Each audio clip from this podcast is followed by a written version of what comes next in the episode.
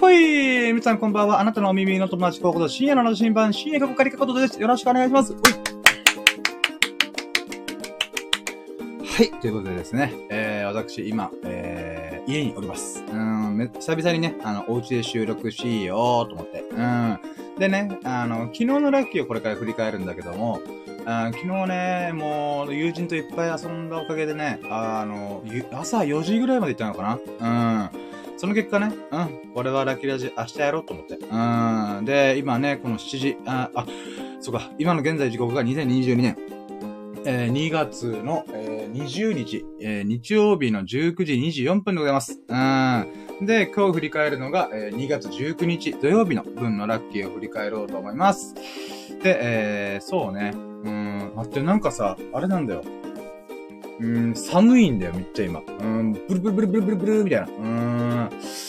いやー、なんかね、こう、寒いとやっぱね、なかなかこう活動的にならないよね。うん、お口周りの動きもね、ちょっと悪いんだよね、今。だからね、もう、うん、リハビリじゃいと思ってやってるんですね。うーん。はぁ。はぁ。調子悪い。はい、はい、はい、いや、いや。調子悪い関係なく、えー、やっていこうと思います。でね、あの、ラッキーラジッツのはね、あのー、まあ、僕が一日のラッキーを振り返って、わあ、あのラッキー上がった、うわ忘れてた、こんなラッキー上がった、うわーみたいな、うん、そういうのを振り返って、1ラッキー、2ラッキー、3ラッキーっていう風にカウントしていくだけのラジオです。本当自己満足。うん。ザ・自己満ラジオでございます。うん、なんだけどね、あの、まあ、冒頭ね、アーカイブで聞いてくれる人がいるかなと思って、まあ、友人が特に聞いてくれてるんだけど、で、えー、毎回ね、味見がてら、うーん、昨日昨日、あ、そう、あ、あ、違う、待って、ごめん待ってよ。やばい、久々、久々じゃなきゃ、えー、二日ぶりのラジオだからあれだわ。今、頭が回ってねえな。えっ、ー、とね、味見がてら、前回収録した最優秀ラッキーっていうのを毎回紹介してます。ということで、まあ、1日ね、だいたい20個、30個ぐらいある中から、これだみたいな、うん、っていうのを選んでおります。ということで、ちょっと待って、今スマホ見たらあれじゃないですか。あのー、えー、あれだ。我らが、えー、ラキラジの、えー、アフロディーテ女神様かとうなちさん登場だ。やったやったね。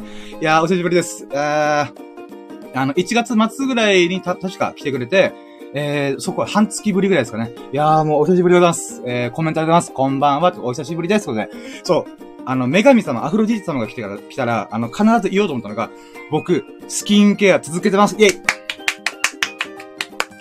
あのですね、あの、うなじさんからね、この美の女神からね、美のレクチャーを受けまして、私、えー、えー、スキンケア、まあ、化粧水と乳液だけなんだけども、あの、最低限のこのお肌の手入れしようと思って、で、2月の頭から始めて、え、今10、今、そう、今日20日か。20日続けられてます。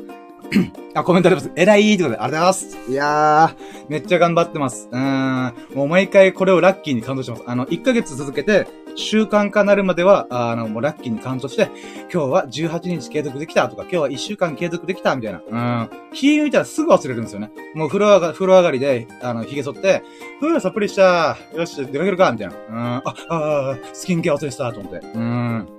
んで、やっぱり、スキンケアやった方がいいですね。もう、うなじさん、本当にありがとうございます。あの、私、えっ、ー、と、お肌、プルプルとございます。うん、まあ、プルプル、まあ、相対的にね、うん、絶対的にプルプルかって言われたらちょっと微妙だけども、あの、少なくとも僕の人生、30何年間生きてきた僕の人生の中で、えー、最も今、プルプルしてます。うん、赤ちゃんの時には負けるけど、まあ、そうだね、うん、自分が意識し始めてから、うん、プルプルしておりますよ。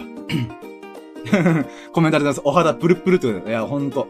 あのー、だから自分がどれだけ、こう、乾燥肌だったっていうのを、なんか改めて思い知らされました。あー。で、まあ、うなぎさんの時に話したんですけど、えー、僕は今ダイエットしてると。で、数年後、えー、一応、うーん、えー、待ってよ。数年後に、えー、ガチメイクする。ガ、ガチでメメイクするみたいな。うん、お化粧して、で、その次の段階で、えーと、女装するっていう。うん、あとコスプレするっていう。うん。だからね、それを楽しみに、この、このスキンケアを続けていく延長線上に私の、えー、女装と、えー、コスプレの道が待ってるんだなと思うとね、私は非常にワクワクしてます。うん。だからね、今スケボーをやるためにもダイエットしてるから、あれなんだよね、もう、もうガチの、なんか、なんだろう、うーん、なんかワンピース着て、えー、っと、メイク、ガチメイクして、カツラ被って、で、そこでスケボー乗って、ガチのトリック決めるみたいなね。うーん、なんかそういうことをしたいなと思って。うーん。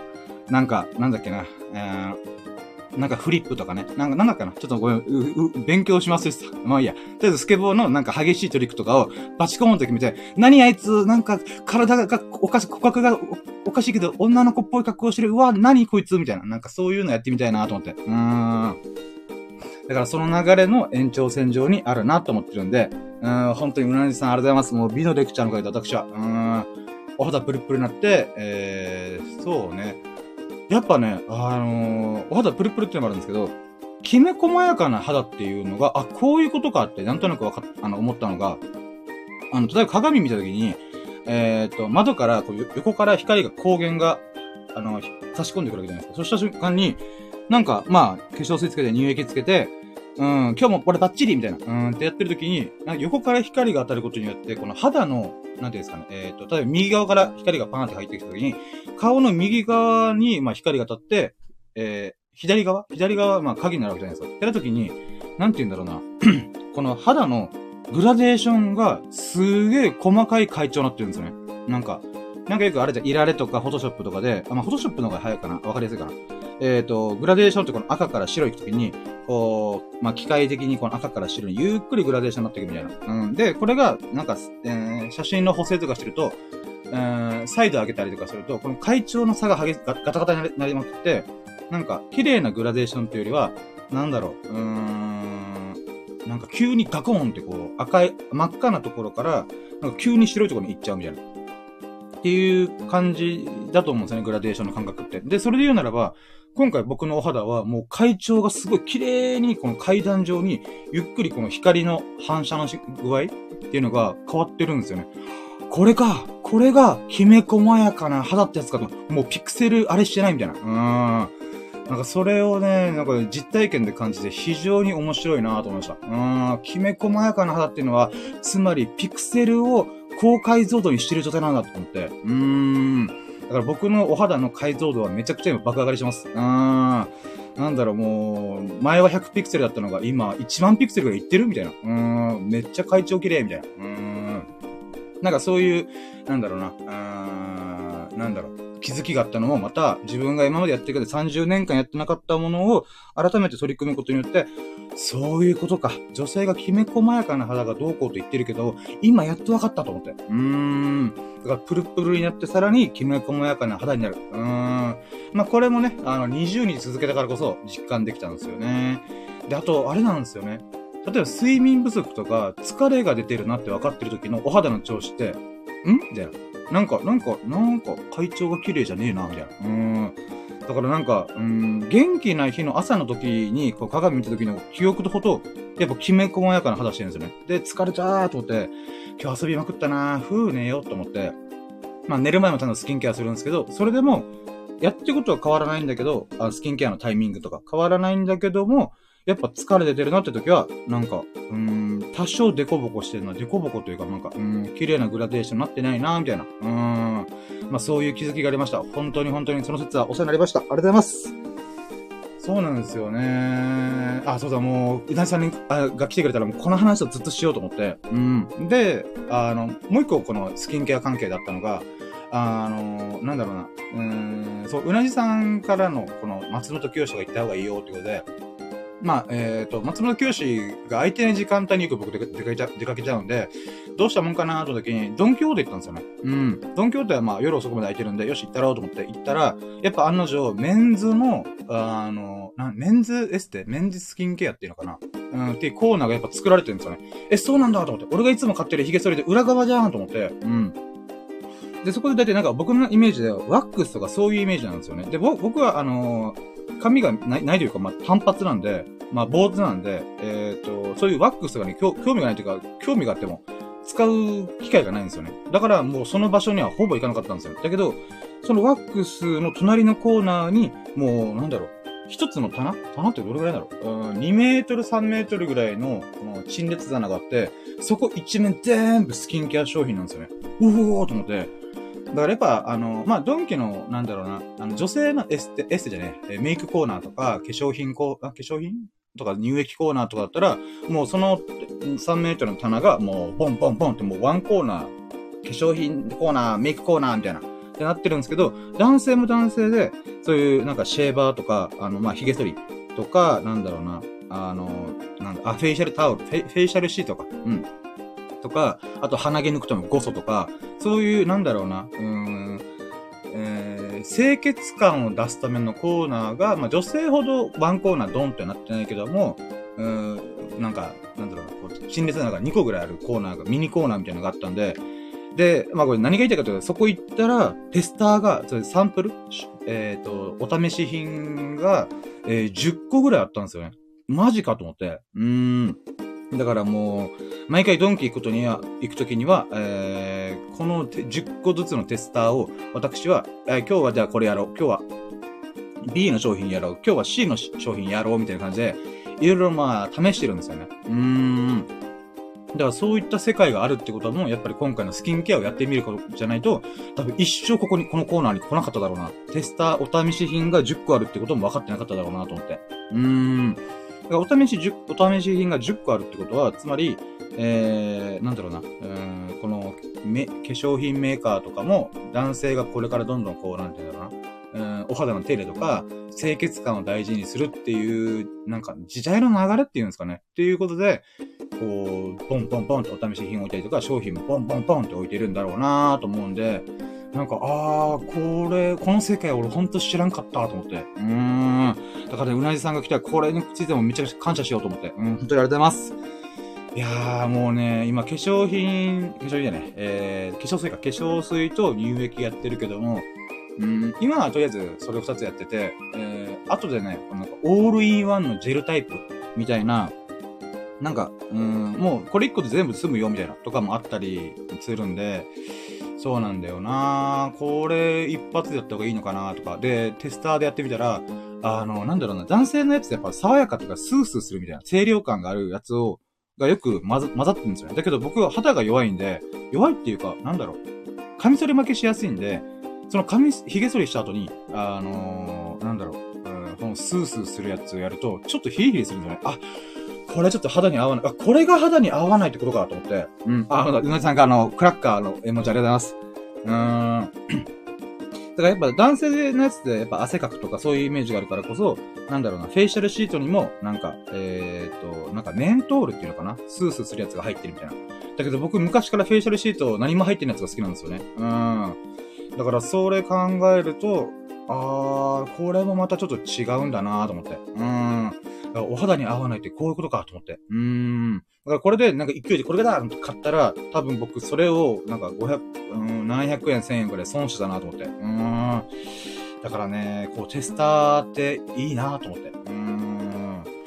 まあでも、うん、どれもこれもやっぱ化粧水っていう、化粧水？うん、乳液とかって、うん、やっぱね、触ってみたら新しい、あ、そっか、ごめんなさい。あ、今話して思ったのが、化粧水僕、ただの液体と思ったんですよ。最初触った時に、なんだこれ水じゃんみたいな。うわなんかボロい商売だな、アコギーと思って。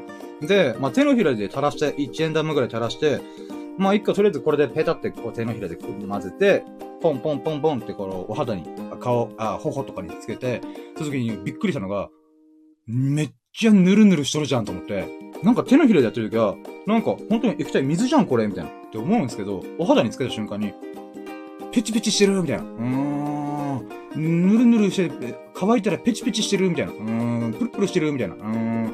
なるほど。これも俺は知らんかったと思って。うーん。乳液の感じは、なんか、あの、よく、なんだろうな、うーん、軟膏とか、なんか、うーん、ハンドクリームとか経験したことあるんですけど、化粧水というジャンルは、男性が意識的に触れないと絶対わかんない領域だと思って。うん。これは水も滴るいい男なるぞ、俺、と思って。うーん。だからね、もうイケ、えうん。イケメンプロジェクトも進んでますからね。うん。この前鼻毛カッター買いましたから。うん。今まで僕鼻毛ブチブチって抜いてたのを、あの、なんだろうな。うん。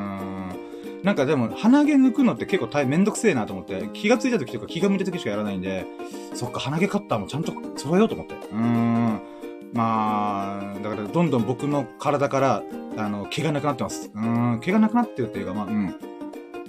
本当はゴッソとかやろうかなと思って。でもゴッソはね、ちょっと危険だなと思って。うん。僕は鼻毛をブチブチって抜いた経験がこれもずつあるんで、あの、調子乗ってると、なんか鼻の中になんかおできみたいなのができるの分かってるんで、ゴッソはちょっと怖いなと思って。まあ、人生で一回こういうものをやってみたらどうだろうっていうことで、ワンチャン体験するのはいいんですけど、やっぱ、うん、3回分で、えー、700円くらいか。だったら1000円で鼻毛買った方が、買った方がいいじゃん、みたいな。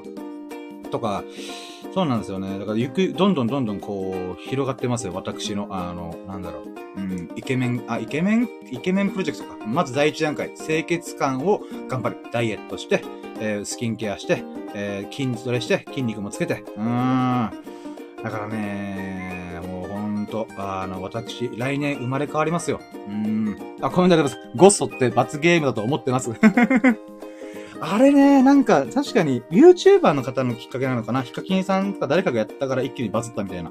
とか聞いたことあるんですけど、うーん、ゴッソな一回だけやったらいいですけど、うーん、やっぱ鼻毛カッターが結局ブランだなと思って。うーん。あとなんか除毛クリームとかね。うーん。でもな、除毛クリームもなみたいな。うーん。なんだろう。あ、またコメントが、あ、すごい頑張ってる。偉い。見習います。あ、もう、いやいや、もう美の女神様にそんなこと言われて私嬉しいです。ありがとうございます。いや、ありがとうございます。もう、偉いって言われたらもう、鼻高々、もう、天狗の鼻のこと、ピノキオの鼻のごとく私は伸びきっちゃうんで。あー。いやー、調子乗ります。ありがとうございます。あ、そうなんだよ。あとはなんかな、美容系で言うならば、どうなんだろうなと思ってるのが、あの、なんかローラーみたいな。なんか、うーん、銀の玉が2個ぐらいついて、T、Y の字型にやって、それを、なんかローラーでぐりぐりぐりぐりって頬とかをやると、いいとか、肌の張りが出るとか。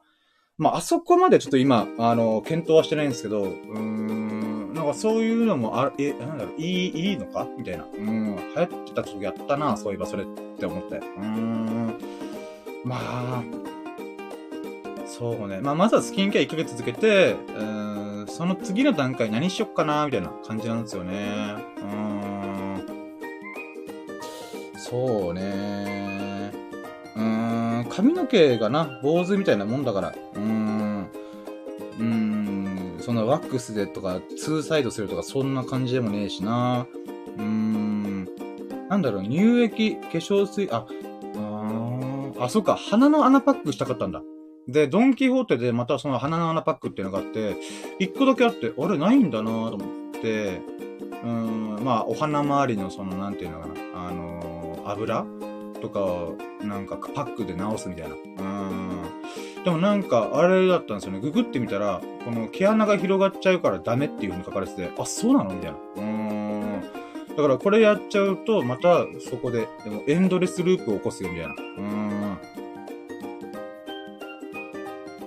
あ、えー、っと、ごめんなさい、コメントありがとうございます。えー、リファーのビガンローラー、あ、多分そう、ビガンローラーってやつ、やつですかね。うん。え、ミッカー坊主使ってますね。あ、そうなんですね。あ、なるほど。あー、まあ、お、女性がそういうんだったら、まあ、うん、そうか。あ、じゃあまあ、あれは、気が向いた時に買おうかな。買うっていうか、うん。そうね。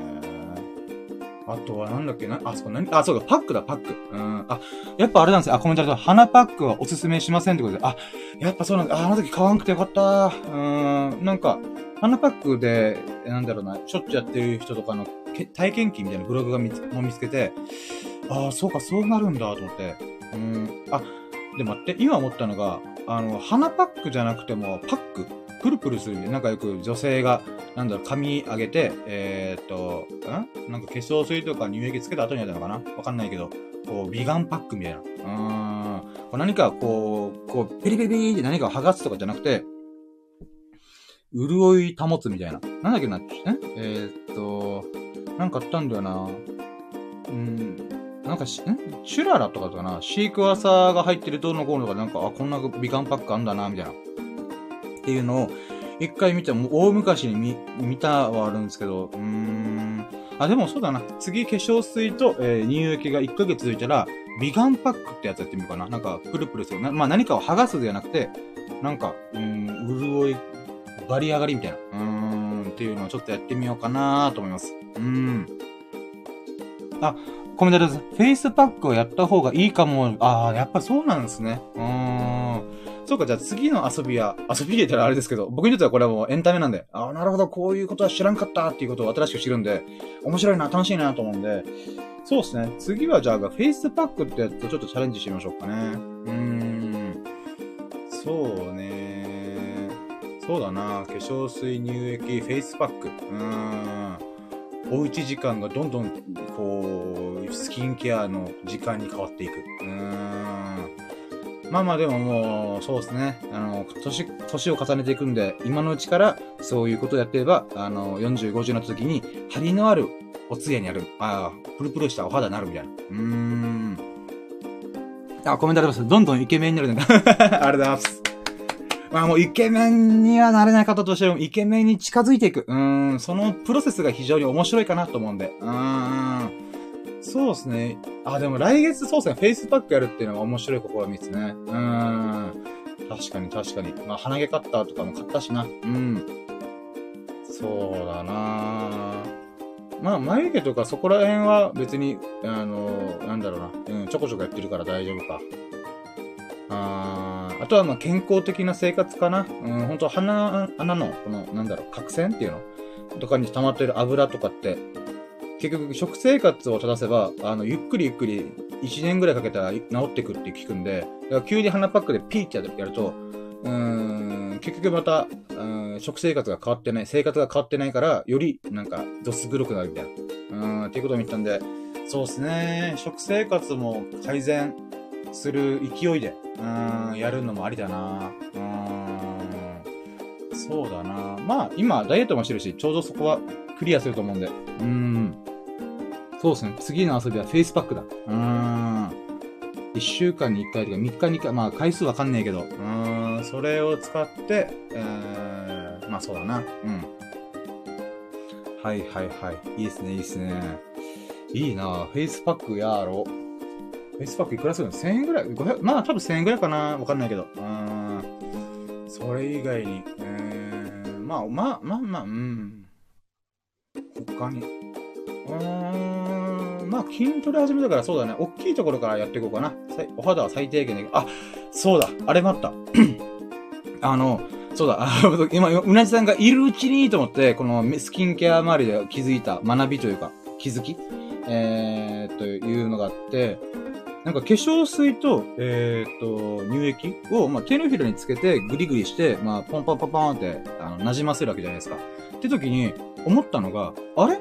これ、ハンドクリームなってないって思って、これ何かっていうと、僕、手めっちゃ乾燥しやすい汗かきなんですけど、寒い日とかって急に一気に乾燥するんで、なんだろうな、あの、なんだろう、張りがないんですよ。あの、なんかもう、なんだろう、こうスーパーの袋とかをこう、なんか、めくるときに、全然めくれないみたいな、うん、とか、うん、なんか、紙、紙とかめくるときに、うー、めくれないみたいな、うん、っていうのがあったんですけど、最近なんかそれがないな。あれ？あ、そうだと思って。うん、つまり、まあ、手のひらだけにわーってやってるんですけど、言うても手のひらでパパパッとった後に、手握ったりとか、何かしらと指先にも多少の、その、化粧水とか乳液のエッセンスが入入ってんのかな？わかんないんですまあそういうので、なんか保湿ができてんのかと思って。うん。まあ確かにお肌の顔周りの、うん、まあ保湿と、えー、あ、保湿か。保湿を、潤いを保つってことだ手のひらも同じ肌って考えたら、そりゃそうだよなと思って、あ、なんか、なんだろう。なんだろう。うーん。手の、あ、手相か。手相がなんかくっきりしてると思って。この生命線とか、なんだろう。うん、運命線だったけ？ど、なんか頭脳線だったかな？なんかそういうのが、なんかちょっとはっきりしてるなと思って。うん、僕ほんと手がしわくちゃなんです。しわくちゃっていうか、なんだろう、細かいなんかあれがあるんですよね。乾燥肌なんで。うーん、それもなんとなく、肌の、この、あ、肌で手の張りが出てきてる気がするなと思って。まあ、と言ってもね、なんか手の甲とか別に触れてないんで、相変わらずカサカサしてるんですけど、もう、なんかそういうのもあるんだなぁと思って。うーん。だからほんとね、あの、うなじさんからのこの good info 美のレクチャーのおかげで私は、うーん、1ヶ月にして、あの、お肌が生まれ変わり始めております。いやー、ありがとうございます、本当に。いやー、いやー、30にしてスキンケア。これもうあと5年前とかね、うん、20代半ばぐらいの時に、えー、気づいときゃよかったなーとか思いつつ、うん、まあでもでも、うん、何事も今が一番やりときだから、うん、やってよかったなと思いました。うん。よっしゃーそうですね。美の、美、美感、美、美しさ関連こんなもんかな他に。うーん。まあそうね。なんか、妹とかおかんとかが、僕がダイエットして、かつ、なんかスキンケアしてるとか、うん、いう話したら、えみたいな。で、あ、ごめん、ごめんなさい、ほんと、あの、24分うなぎさんと喋ってますけど、あの、ほんと、あの、なんだろう、忙しかったりとかあったら全然抜けてもらっても構わないんですけど、そういえばほんと一個、もう一回あったと思って。あ、ごめんなさい、えっと、あ、そう。あのー、これはスキンケアをした直接関係はないんだけども、えっ、ー、と、ダイエットと、えー、スキンケアとか、あのー、B、B、B の関、B、B というか美しさ関連で言うならば、あのうん、おかんと妹にそれを話したら、え、あんたスキンケアってんの？え、あんたダイエットしてんの？うわ、マジで？今15キロ減ってんの？マジで？みたいな。うん、っていうことで、あのなんだろうな。すごい影響が強かったです。影響って、え、僕の影響力がめっちゃ感じました。うん。まあ、えー、つまり、なんだろうな。うん、まあ僕が3ヶ月ぐらい15キロ痩せるっていうことにも衝撃を受けて、えーみたいな。うん、私もダイエット頑張るみたいな。うん、っていうとこ、こととか、あとは化粧水って何がいいのとか、うん、なんだろう、乳液って何がいいのみたいな。とか、付け方ってどうすんのとか言ったら、あ、こうすんだよ、みたいな。あ、あ、マジでみたいな。うん。僕、僕いつもなんか、ブワーってやったなと思って、もう洗顔する勢いで乳液つけてたわと思って。うーん。あんたバカみたいな。うん。兄貴バカかこの野郎とみたいな。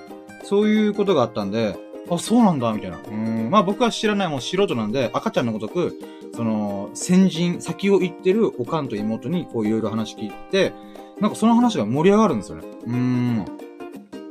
なので、えっ、ー、と、そこがなんか、ああ、やっぱやってよかったなと思って。つまり、あの、なんだろうな。うん、イケメンプロジェクトというところで派生したスピンオフ企画が始まってて、それは、あの、こう、人見知りコミュ障ネクラな僕が、女性と、この、おしゃべりでキャキャキャキャ、うふふふができるんじゃないかっていうことね。うん。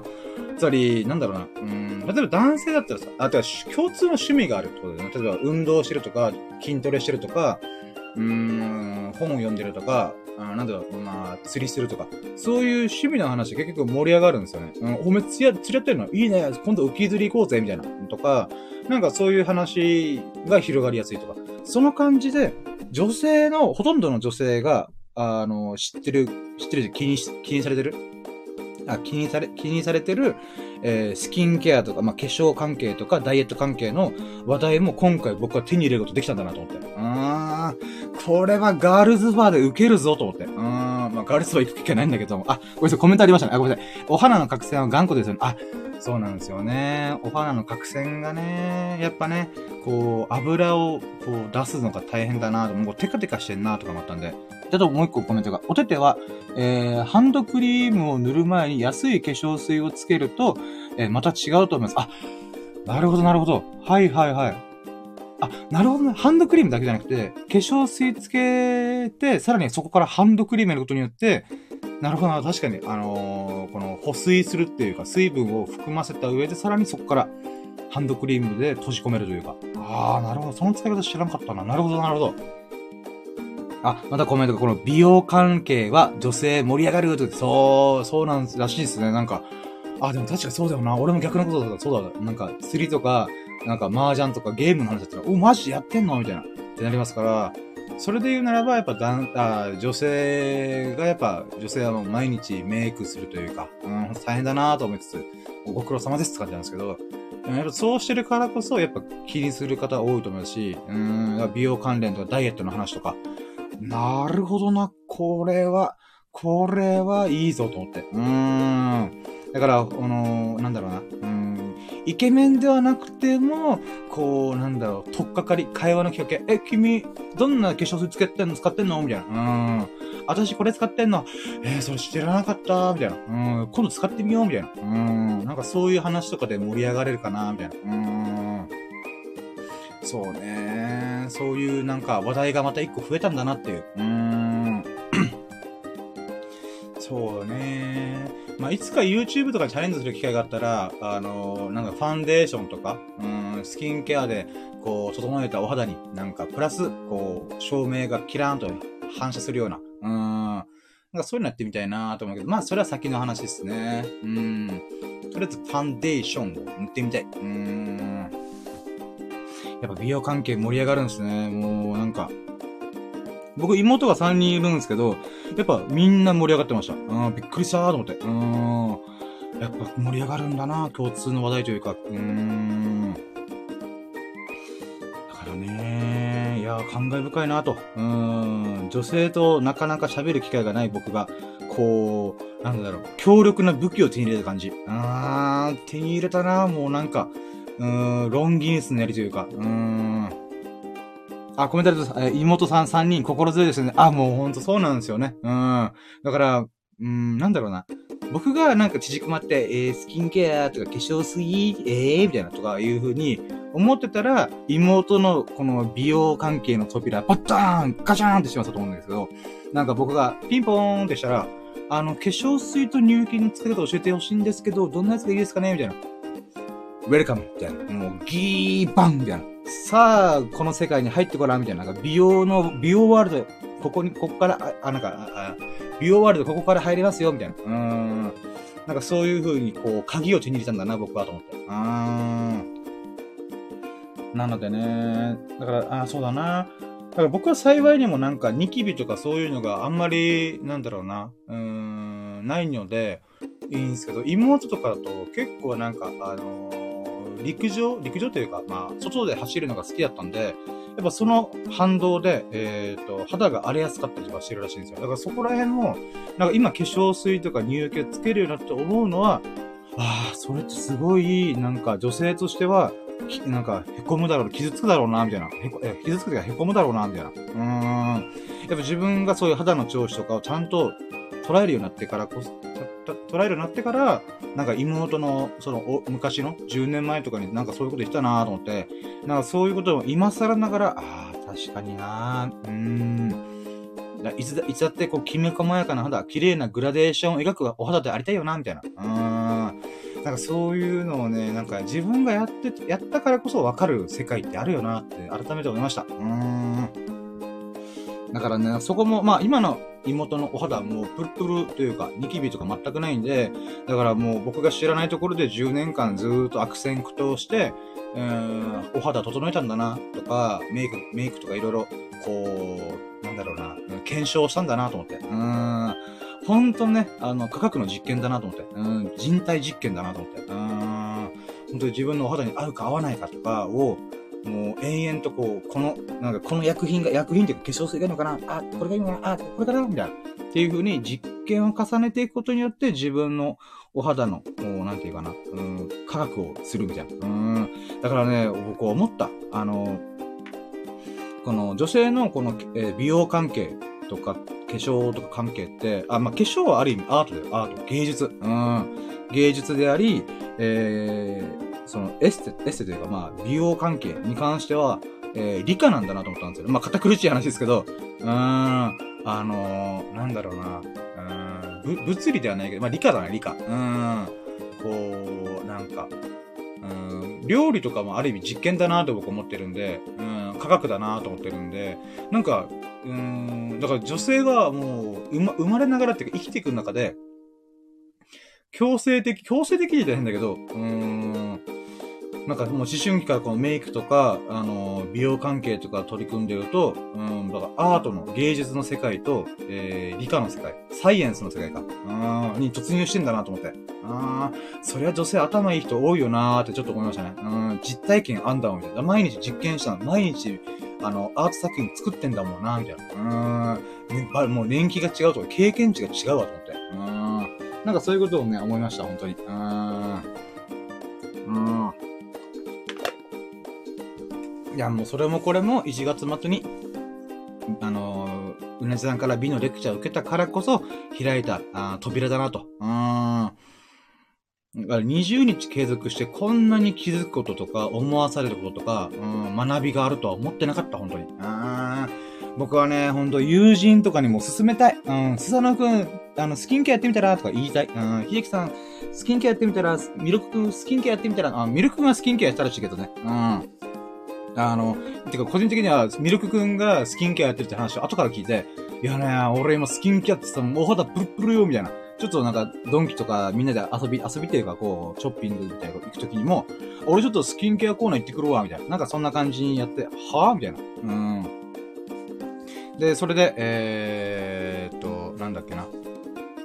あ、そう。いや、俺もやってたよ、みたいな。え、なんでって言ったら、この、あ、俺もさ、髭剃りとかでカミソリ負けしやすいんだよね。だから買ったんだ、みたいな。うーん。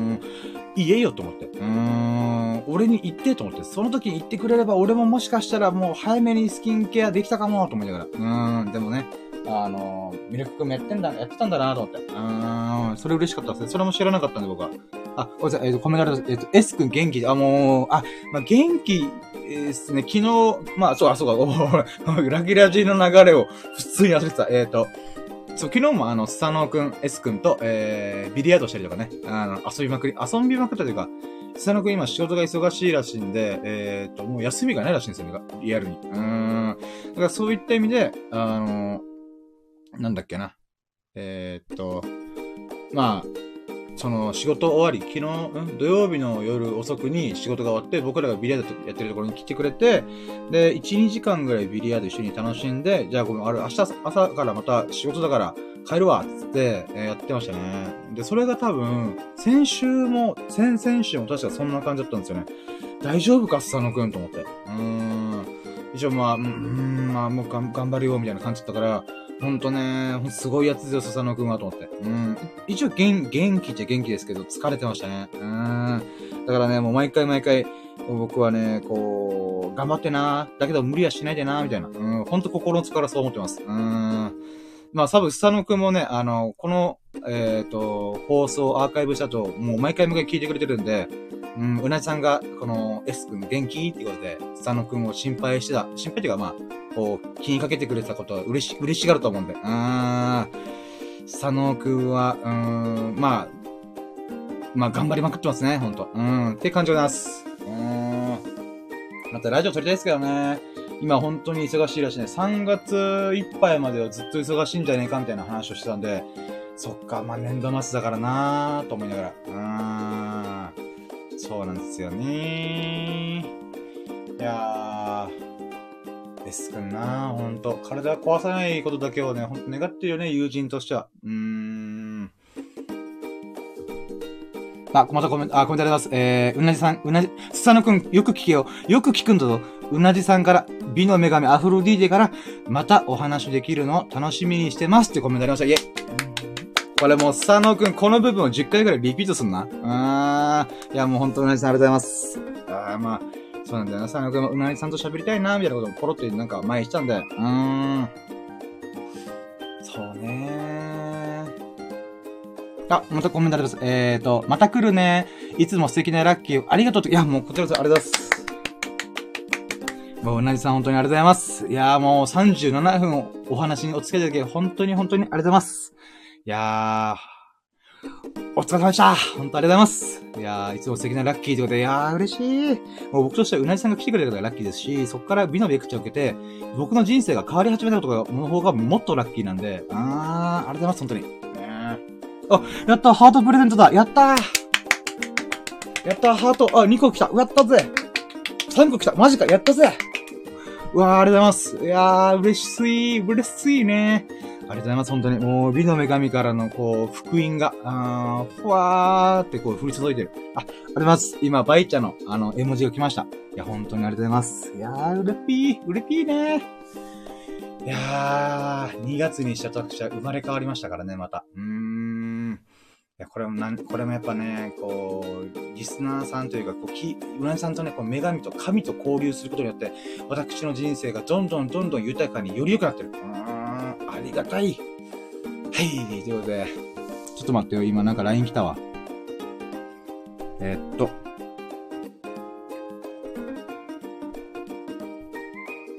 あー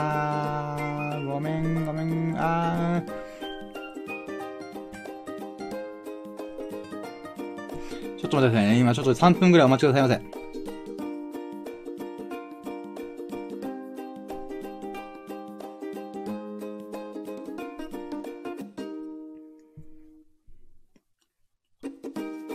はい、ということで、うなぎさんからね、もう、3回のハートプレゼントということで、本当にありがとうございます。嬉しい。はい、ということで、えー、じゃあ、もうオープニングトークがもうこちらで、うん、40分間、美の女神と、こう、僕のね、このスキンケア、美しさん美のレクチャーの、あの、振り返りというものをね、あの、おお送りしてまいりました。あの、スタノーくんびっくりするよね。40分こいつ、あれ、オープニングトークかこれ。あ、そうだったみたいな。うん、なるよね。今僕もびっくりってる。でもね、ほんとね、神降臨だったらもう神降臨したことが最優先だからね。うーん。はい、ということで、えー、っと、あ、そうか、オープニングトーク、そうだ、そうだ、えー、っと、そうだ。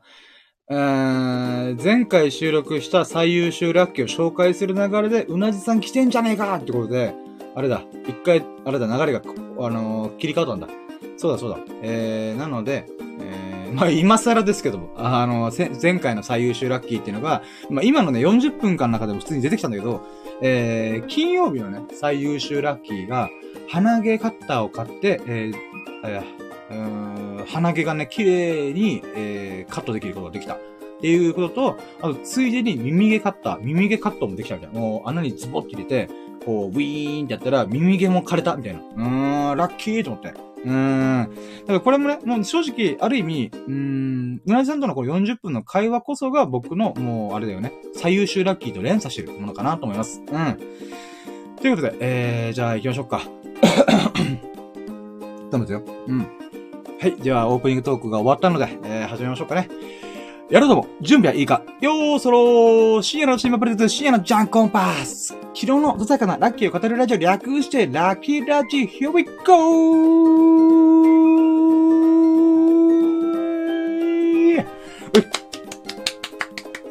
はい、現在2022年の、えー、2月20日、えー、日曜日でございます。の、えー、20時5分です。夜の20時5分です。皆さんこんばんは。ということで、えー、私、えー、パーソナリティを務めさせていただくのは、えー、深夜の羅針盤こと、深夜、過去仮過去とでございます。はい、よろしくお願いします。で、今回はね、えー、シャープ85ということで、85回目でございます。で、昨日のささくなラッキーを語るラジオということで、えー、19日土曜日のラッキーをね、これから振り返っていこうと思います。えー、で、えー、もううなりさんとたっぷり喋ったからね、あのー、概要と流れに関しては5分で終わらす。うん。もう、この後のね、あのー、時間をね、スサノオくんが、え、今からお前流れとか説明すんの？みたいな、なっちゃうので、えー、サクッといきます。えまずはね、えー、ラッキーの概要は、えー、僕の、えー、1日を振り返って、こんなラッキーがあった、あんなラッキーがあったっていうのを1ラッキー、2ラッキー、3ラッキーっていう風にカウントしていきます。うん、まずはそれだけのラジオでございます。ただその中で、こう、あ、このラッキーはこういう事情があるからラッキーなんだよ、とか、うん、そういうことも理由も語ってきます。うん。んで、えー、なんでそれをやってるかっていうと、このコンセプトっていうものがあって、まあ、軸になるものがあって、それは、ラッキーは便乗できる。イエイってことで、うーん。ラッキーはね、これ便乗できるんだよね。乗っかれるんだよね。うーん。だからね、こう、なんつうんだろう。なんかね、こう、友人のさ、ラッキー行くと嬉しいじゃん。いや、この前さ、上司にさ、観光費を追ってもらった場合よ、みたいな。え、マジで？それすげえラッキーじゃん、みたいな。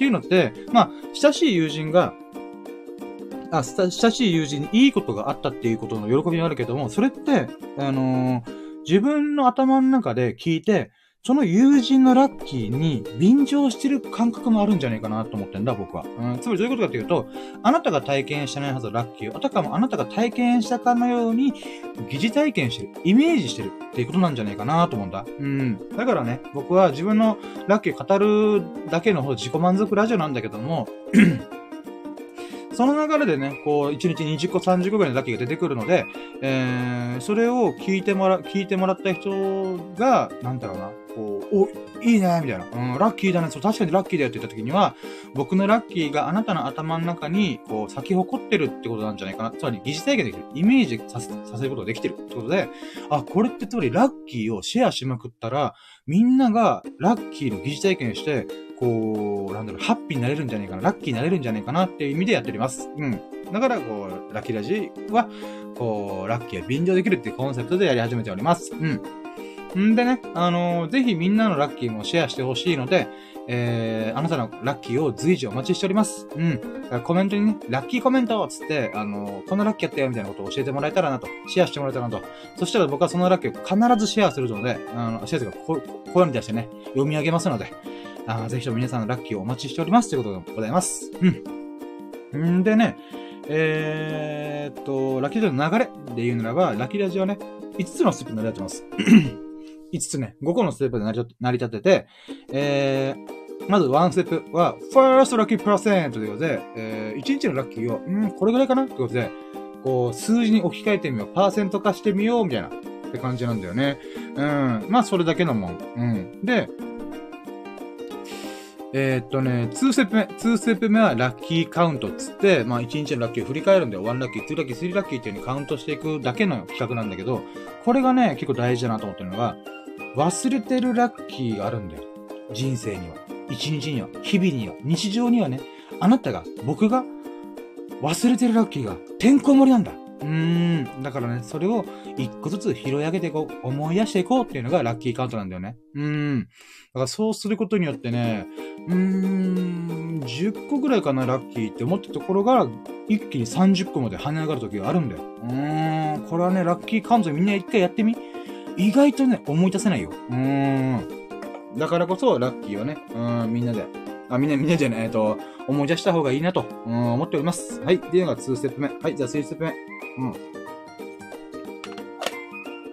3ステップ目は、ファイナルラッキーパーセントで これはね、あの、1ステップ目のファーストラッキーパーセントの流れなんで、流れ組んでて、えー、例えばファーストラッキーパーセントが70%かなーった時に、2ステップ目のラッキーカウントで、あ、これもあった、あ、あれもあった、みたいな。ちょっと思い出してるラッキーがあるわけだ。忘れてるラッキーがあるわけだ。ってなった時に、必然と、ファイナルラッキーパーセントっていうのは、跳ね上がるわけだ。70%から140%、えー、200%、300%って言ってもおかしくないわけだ。うーん。だからそうすることによって私はグースかピースか一日を振り返って、あー、昨日も今日も最高の一日だったなって思えるわけ。うーん。でね、あの、これが数字ガバガバじゃねえかとか、自己満足のパーセントじゃねえか、みたいな、うんって思う人もいると思う。うん、だけどね、あの、あえて言おう。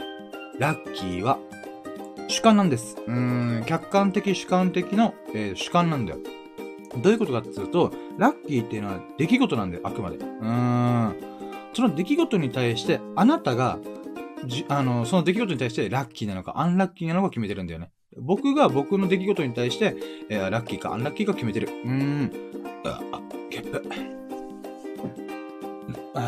はい。ということで、えー、今ゲップしましたけど、えー、いいところでゲップしましたけども、えー、ラッキーは主観だと。うん。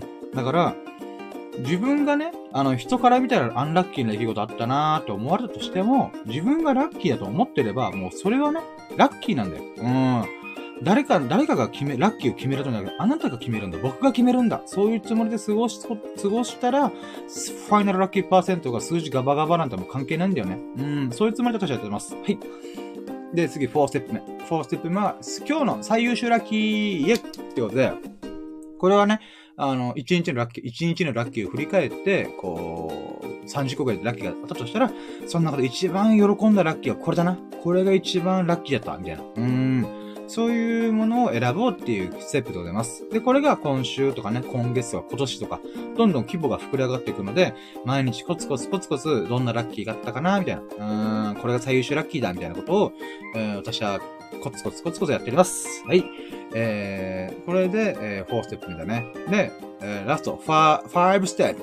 5ステップは、明日のラッキーカムトゥルーってことで、今までのラッキーラジオは、過去と今現在起きて。例えば今日、今回だったら、うなじさんが来てくれたとか、ハートをプレゼントしてくれた。やったありがとうございますってことで、そういうことがあるわけじゃん。なんだけど、未来のラッキーもあるんじゃねえかって僕思った。つまり、まあ、夢とか目標に近いんだけど、でも夢とか目標に、例えば売上100万達成しようとか、えー、100万登録の YouTuber になろうとかって結構大変じゃん。しんどいじゃん。うん。だけど、ラッキーはあくまで偶然とか出来事に対して、あの、結びつくから、うーん、その、例えばね、ラーメン食いに行こう、寿司ロー食いに行こうとか、友人と遊ぼうとか、ビリヤードしに行こうとか、何でもいいんだよね。だけど、うん、そう思ったとしても、それは実現しないじゃん。だったら、友人に連絡してみたりとか、えー、なんだろうな、うん、ビリヤードがあるバーに行ってみるとか、うん、なんだろう、天下一品に行ってみるとか、寿司ローに行ってみるとか、うん、そういう風にアクションが伴うわけじゃん。うん。いや、そういったもので、えー、こう、ラッキーを掴み取りに行こう、みたいな企画が、ラッキーカムトゥルーっていう企画でございます。で、今回はね、昨日のラッキーを振り返ってるんで、もう今日もね、あの、夜の10、あ、20時だからな。夜の8時だからさ、もう振り返るも、あ、振り返るっていうか、未来のラッキーを掴むも何もねえんだ。うん。なんだけど、まあ、とりあえず説明します。うん。ん で、えー、っと、まあこれがね、ラケルトの流れます。あ、結局10分喋ってた。あ5分で収まっちゃうから結局10分だったな。結構はしょったつもりだったけどね、10分喋ってた。はい。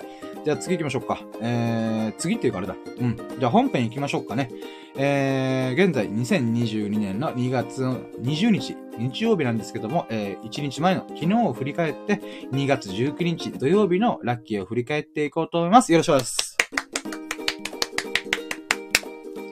はい、ということで、えー、まずは、one step, first lucky person, yeah! ってことでね、これはね、あのー、まあ、とりあえず昨日のラッキーをざっくり振り返って、うん、数字に置き換えてみよう、パーセント化してみようっていう感じなんだけどね。昨日はね、もうざっくり考えた時もう幸せいっぱい、ラッキーいっぱいだったよ。うーん。なのでね、OK。じゃあ、昨日の、えー、あ、昨日の、えー、first lucky person is, ダラン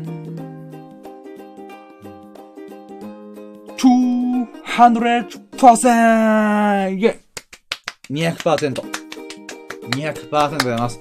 もうね、ざっくり考えるだけでもう200%突破してます。うん。まあ、それぐらいね、昨日はラッキー盛りだったんだったよ。うん。で、ここからもっと跳ね上がるからね。うん。で、続いて、えー、2ステップラッキーカウントいや、ラッキーカウントでございます。んでね、あの、まあ、さっきも何度も言ってるけども、1日のラッキーを振り返って、1ラッキー、2ラッキーっていう風に感動していきます。うん、で、まずはね、もう、なんていうか、20時間前の記憶だからさ、私今、もう、忘れないうちに忘れないうちにと思いながら、ほぼ忘れかけてるんで、今。あー、なんとか思い出していこうと思います。じゃあ、まず1ラッキー目。えー、1ラッキー目はね、うーん、あれだわ。えー、まず体重が乗ります。体重計乗るのが私の毎朝の日課なんですね。うん。んで、体重に乗、体重計に乗って、えー、っと、その、おとと、おとといの体重が91.8か。うん。おとといの体重は91.8キロでした。うん。で、そこから今日のワンラッキー、体重計が何個かという、あ何キロだったかというと、91.5キロでした。えつまりね、0.3キロ痩せました。300、1日で 300g 減らすことができました。もうこれね、嬉しい。あなんでかっていうと、あのー、おととい、えー、4日前、えー、5日前は、91.8キロ台をずっとキープしたんだよね。うん、うわ、減らねえな。まあ、ふら、太らないだけどマシかと思ったんだけど、減らないなと思ったんだ。なんだけど、ここに来て一気にね、0.3g、あ、0.3キロか、落としたので、よかったーと思って。うーん。91.5キロ。うん、これがまずワンラッキー目でした。はい、じゃあカウント。ワンラッキー。で、ツーラッキーは、え、そっか、何やったっけなうーん、ツーラッキーはね、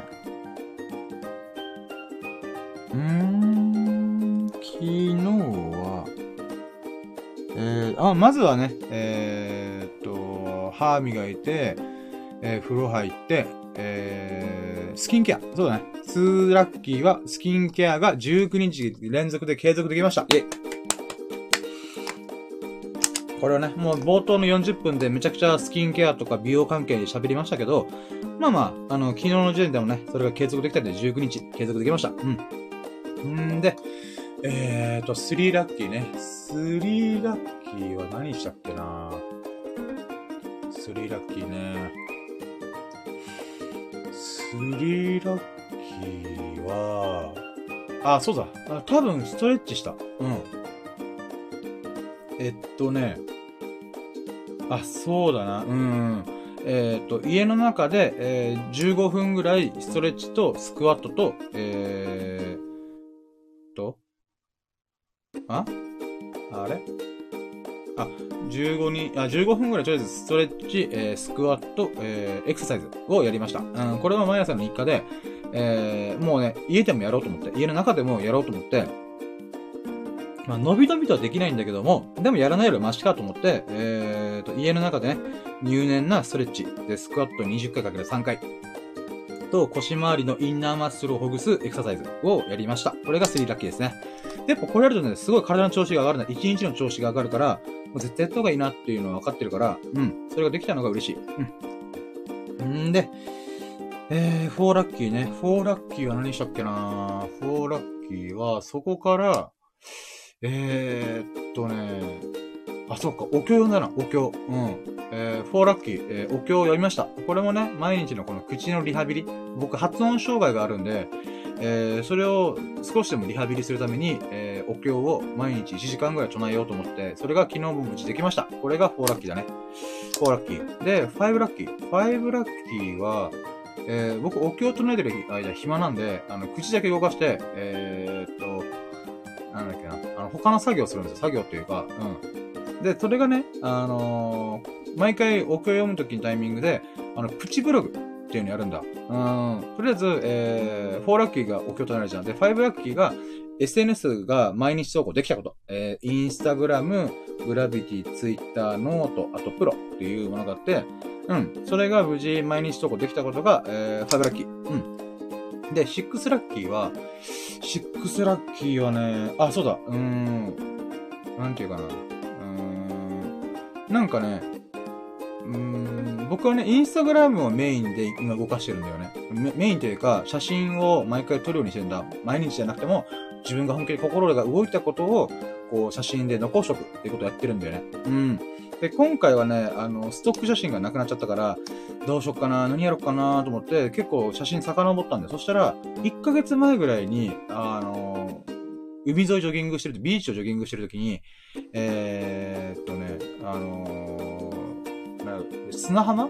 この、波打ち際の写真撮ったんだよ。だけど、何かのタイ何かの理由で俺やらなかったんだよ。それアップしてなかったんだ。あ、そうか、これアップしてなかったわ、と思って。うん。だからこれをアップしようと思って、こう、トリミング、トリミング？頑張ってみたりとか、えー、この色調補正、色をいろいろいじったりとかして、この、なるべく綺麗に見えるような状態に持っていくことができました。なのでね、あのー、昨日はね、こうどの写真あげようかなって迷ったんだけども、えー、それがアップできたことが良かった。な、波の写真とかね。あ、波とか波打ち側か。うん。これが6ラッキー。で、7ラッキーは、僕はこの写真を通して、えー、自分が思ったこととかを書く。まあ、だいたい800文字とか1000文字ぐらい。原稿用紙2枚分びっちりぐらいの量の文章書くんだわ。うん。で、それが今回も書けたんで、今回は800文字ぐらい。うん、それが書けて、あとね、こう、自分の中で、あ、いい気づきがあったな、学びがあるなと思った。それを言葉で、言語化できたってことが嬉しかったから、これがセブンラッキーだね。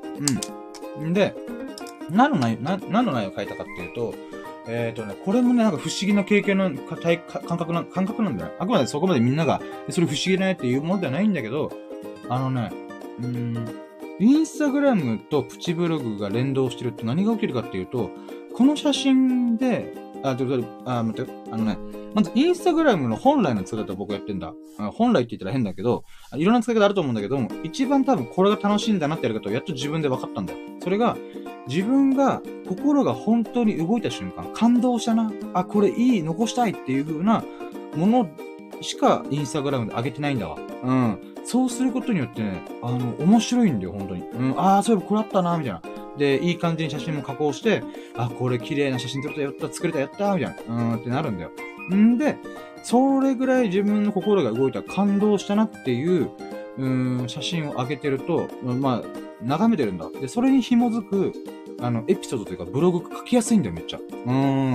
あ、これはすごいいいことだなって思ったんだよね。うーん。だから珍しか、物珍しい瞬間に立ち会ったりとか、あの、もしくは、たわいもない海の写真とかなんだけども、えー、それに紐づく、なんかね、エピソードというか、考えみたいのが、バッて出てくる、湧き上がってくるんだよね。あ、これすごいいいなと思って。僕はね、あの、今はブログちょっとお休みしてるんだけど、えー、なんだろうな。うーん、ブログを毎日1本2000文字とか3000文字書いてたんだ。だけどそれすげえ大変だったんだよね。うーん。でも今のこのプチブログはね、すげえ楽。うん、なぜなら写真があるから。うん。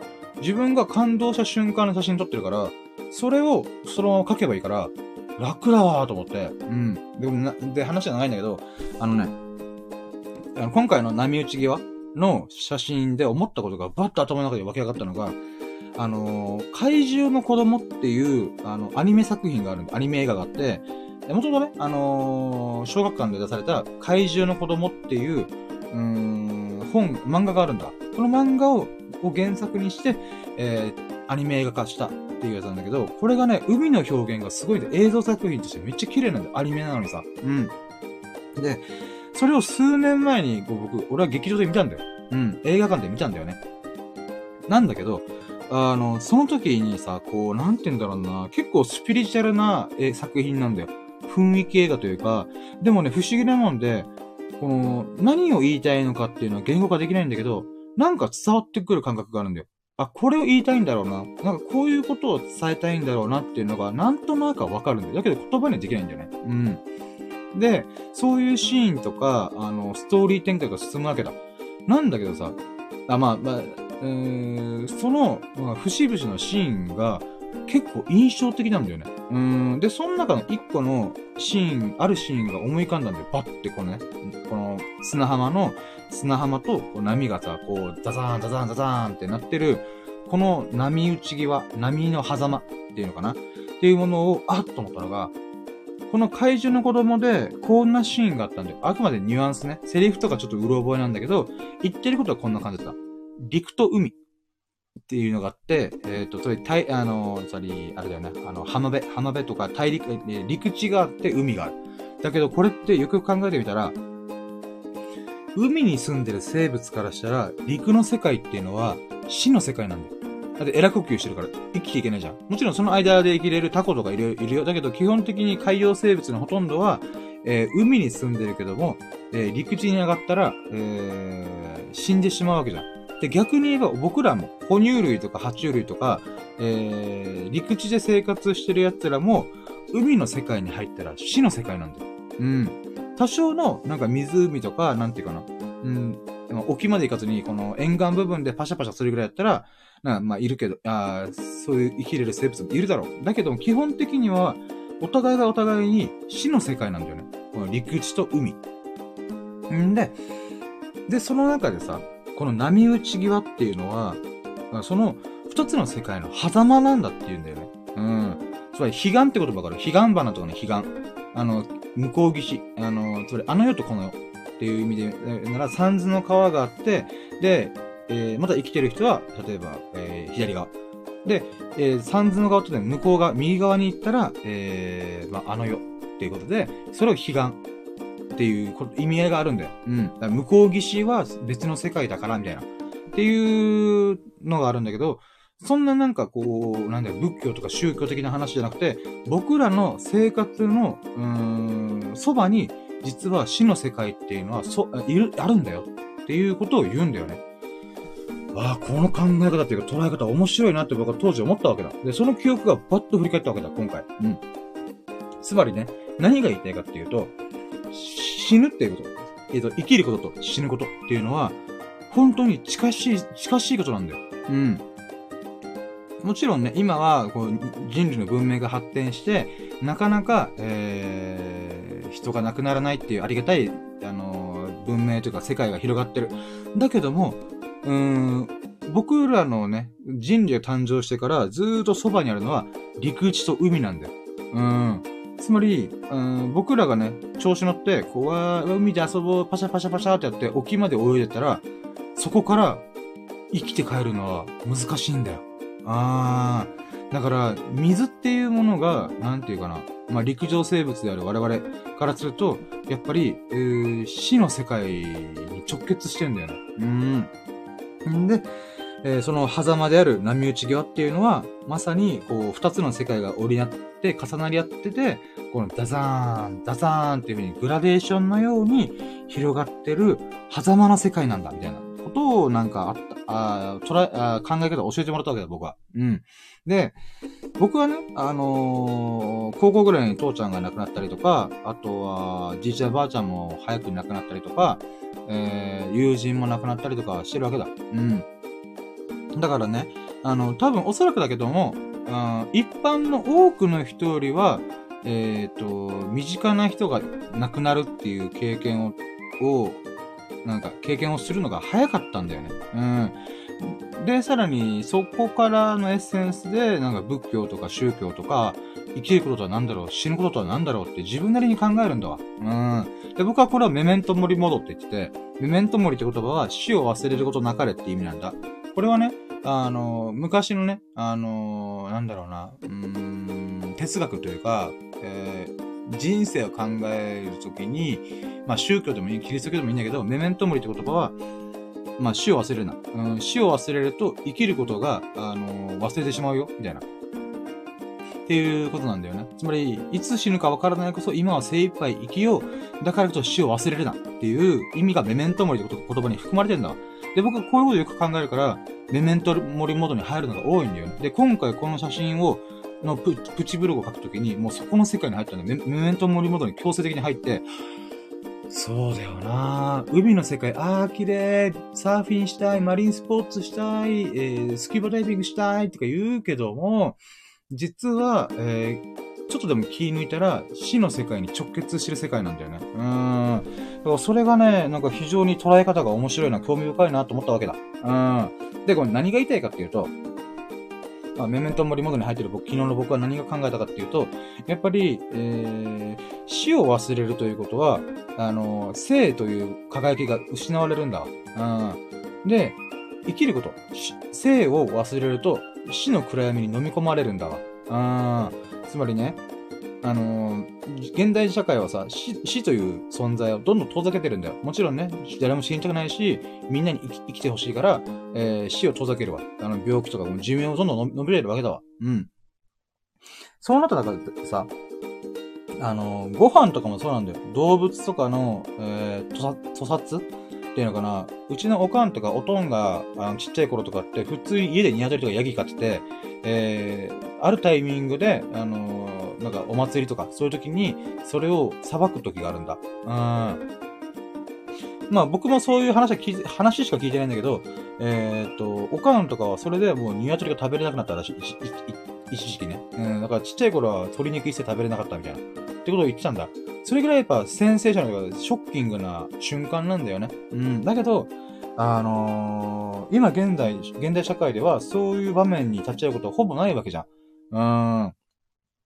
そう考えると、死というものが遠ざかりまくってる世界なんだわね。うん。で、僕もね、言うて、あのー、肉親がな、あまあ、おとんがなくなったりとかね、そういうことあったけども、うーん、なんだろうな。うーん、なんか、えー、そういう食、え食、食べるものというか、生物っていうものを、人は食って生きてるわけだ。うん。そういうものも、なんて言うんだろうな。うーん。いろいろ考えさせるわけなんで、これちょっと頭回ってねえわ。うん。とりあえずね、何が言いたいかっていうと、あれだわ。えー、っと、死というものを遠ざけることによって、生きる、生きてる時の輝きが失せるんだよ。なくなっていくんだよね。うん。だからね、こう、死というものをちゃんと捉えてる、捉えてるからこそちゃんと生きられるよ、みたいな。で、逆にね、あの、生を忘れる。それ生きることを、ああ、もう死にたい、俺死にたいわ、みたいなこと言ってると、それはもうシンプルに、あの、死の暗闇が飲み、飲み込んでいくよね。うん。だからこそ、うん、自分が今どこでいるんだとか、あなんだろう、今死を忘れてるんじゃないかとか、生を忘れてるんじゃないかとかいうのを、なんかね、認識してもがくことって大事じゃないかなと。つまり、死の世界と生、生きてる世界があって、波打ちが、波の狭間があるわけじゃん。二つの世界が折り重なってるところがあって、人間ってか人生っていうのは僕はね、生きる世界と死の世界の間の波狭間、波の、波打ち際で、えー、もがいていることこそが人生なんじゃねえかって僕は思ったんだ。あー。まあそういうブログを書いたわけだ。うん、プチブログみたいなね。うん。だからね、それが書けたことが非常に嬉しかった。うん。これがセブンラッキーだね。うん、これ長く話長かったけど、とりあえず、昨日の僕は、あの、頭が、えー、どっか行ってました。うん、吹っ飛んでた、見事に。うん、メメントモリモード入ったからね。うん。でね、あの、悲しいかな。全然いいねつかねでやんの。あー、ショックってへと思った。うん、まあ、書きたかったか書いたけど、いいねがほぼつかない。あー、そりゃそうだよねみたいな。誰がてめえのメメントモリモードを知りたいんだよ、みたいな。分かったらボケみたいな。なるよねーと思いながら。まあまあ、でもね、あの、そういう、久々にね、いい文章を書けたなって自分の中では、あの、スッキリした。うーん、そういうのがね、非常に嬉しかった。それが seven lucky かな。で、 eight lucky ね。 eight lucky は、えーっとね、そこから、何したっけな？うーん、あれだ。ちょっと水飲ま。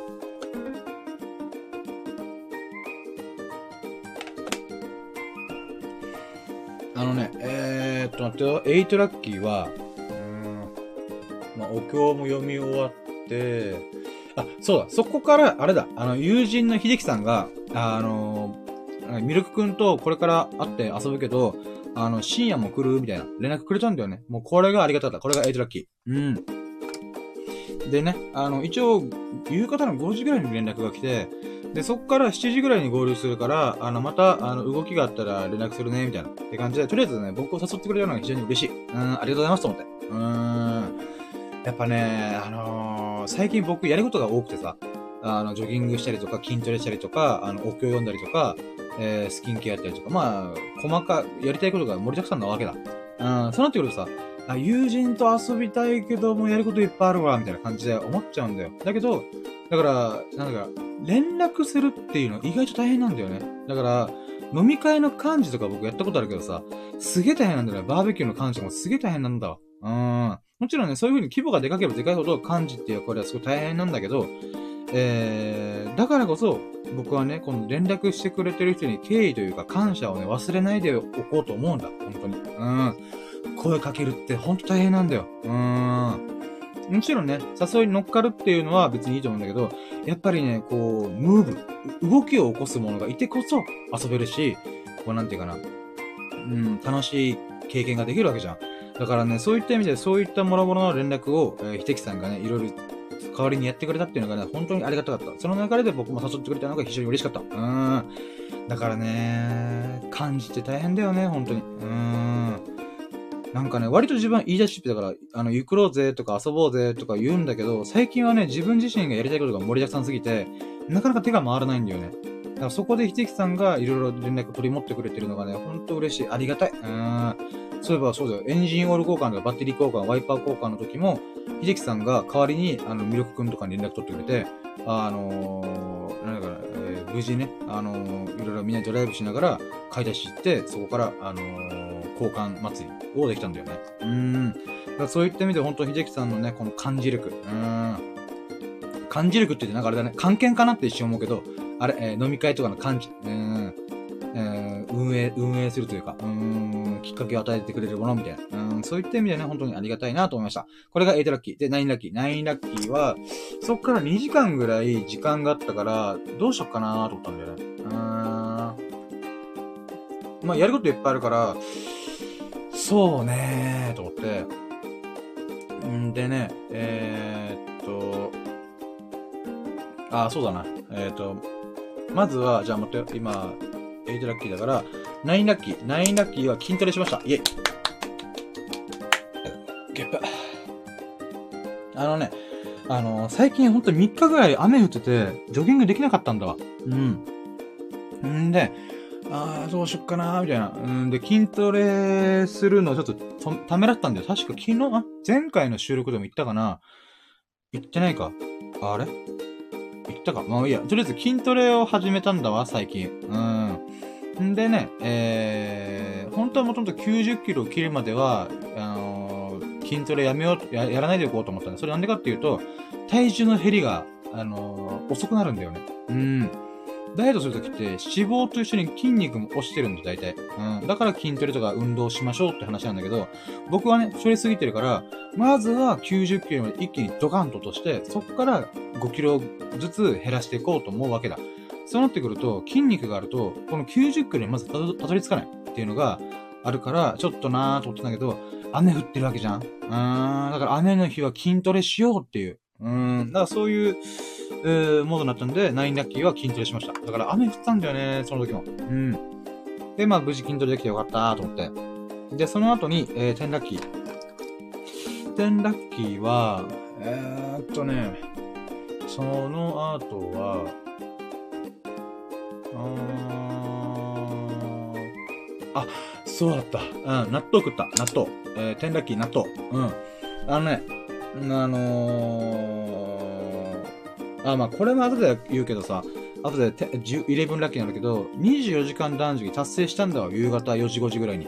あ、うん。で、ご飯食べようかなと思ってる矢先に、秀樹さんから連絡が来たから、あ、だったら、あの、みんなといつも遊んでる場所で、ご飯がめっちゃ美味しい場所があるから、そこで食えばいいやって思ったんだよね。うん。なので、だけどさ、あの、そこで食うんだったら、納豆はないんだ、ないんだよね。あっちで、あの、お店では。まあ、それはそうだよね。納豆を置いてるってことで、まあ、あんま聞かないよね。うん。なので、あ、今この瞬間に、えー、納豆を食っとこうと思って、あの、24時間断食達成して、えー、納豆ワンパックだけ、えー、先に食べました。うーん、これが10ラッキーかな。うん。だからね、納豆ワンパックだけ食べるっていうのは、ね、意外とないんだよ。だいたい一日一食生活だから、もう一回納豆食った後にそこからあの飯食ってるんだよね。うん。だからね、納豆とか食べるっていうのは結構珍しいことしたなと思って、それが、えー、10ラッキー。で、11ラッキーは、えー、24時間断食が達成できました。今日も、イェイ一日一食生活ができました。うん。だけどさっき言った通りに、あの、秀樹さんたちと遊ぶときに、そのお店で外食しようと思ったんで、あのー、一回我慢だと思って。うん。だから24時間断食から、結局飯食ったのがね、その後の3、4時間後だったから、えー、28時間断食達成した。うーん。まあまあまあ、いいね、いいね、と思って。うーん。まあ、そうだね。うん、それが、えっ、ー、と、11ラッキーだね。結局、結果で言うと、28時間断食できた。1日1食生活。うん。で、12、あ、あおっしゃった。間違えた。12ラッキー。12ラッキーは、えーと、その後に15分、あ、違う。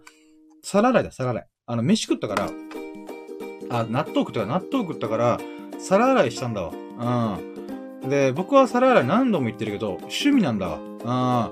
うん。もうね、あの、食洗機使うなんて言語道断なんと僕は思ってるからね。うん。なぜにジョギングするのにお前は自転車乗ってるんだ？なぜにお前ジョギングするのにバイク乗ってんだ？なぜにジョギングするのにお前車乗ってんだって感じなんだよ。つまり、僕にとってジョギングも趣味なんだわ。うん。だけど、移動するって一点においては、えっ、ー、と、車で運転した方がいいね。バイクで運転した方が、自転車で移動した方が早いよねってなるけど、うーん、ジョギングはやっぱ趣味なんだわな。楽しいんだわな。うん。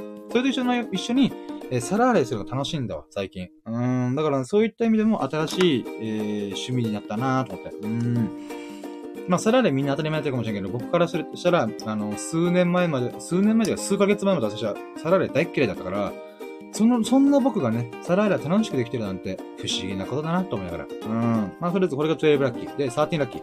13ラッキーは、えー、そこから皿洗いが終わって、えー、っと、まあ、準備してたわけだな。うん。この出かける準備をしてたんだけど、ちょっと時間あるなぁと思って、えー、15分ぐらい算数の学び直しをしました。これが13ラッキー。これはね、あのー、えっとね、昨日、ん？えっ、と、金曜日のラッキーでも言ったけど、タッチペン買ったんだよね、iPad の。で、それで何やるかっていうと、算数の計算式を書くために、あのー、買ったんだよ。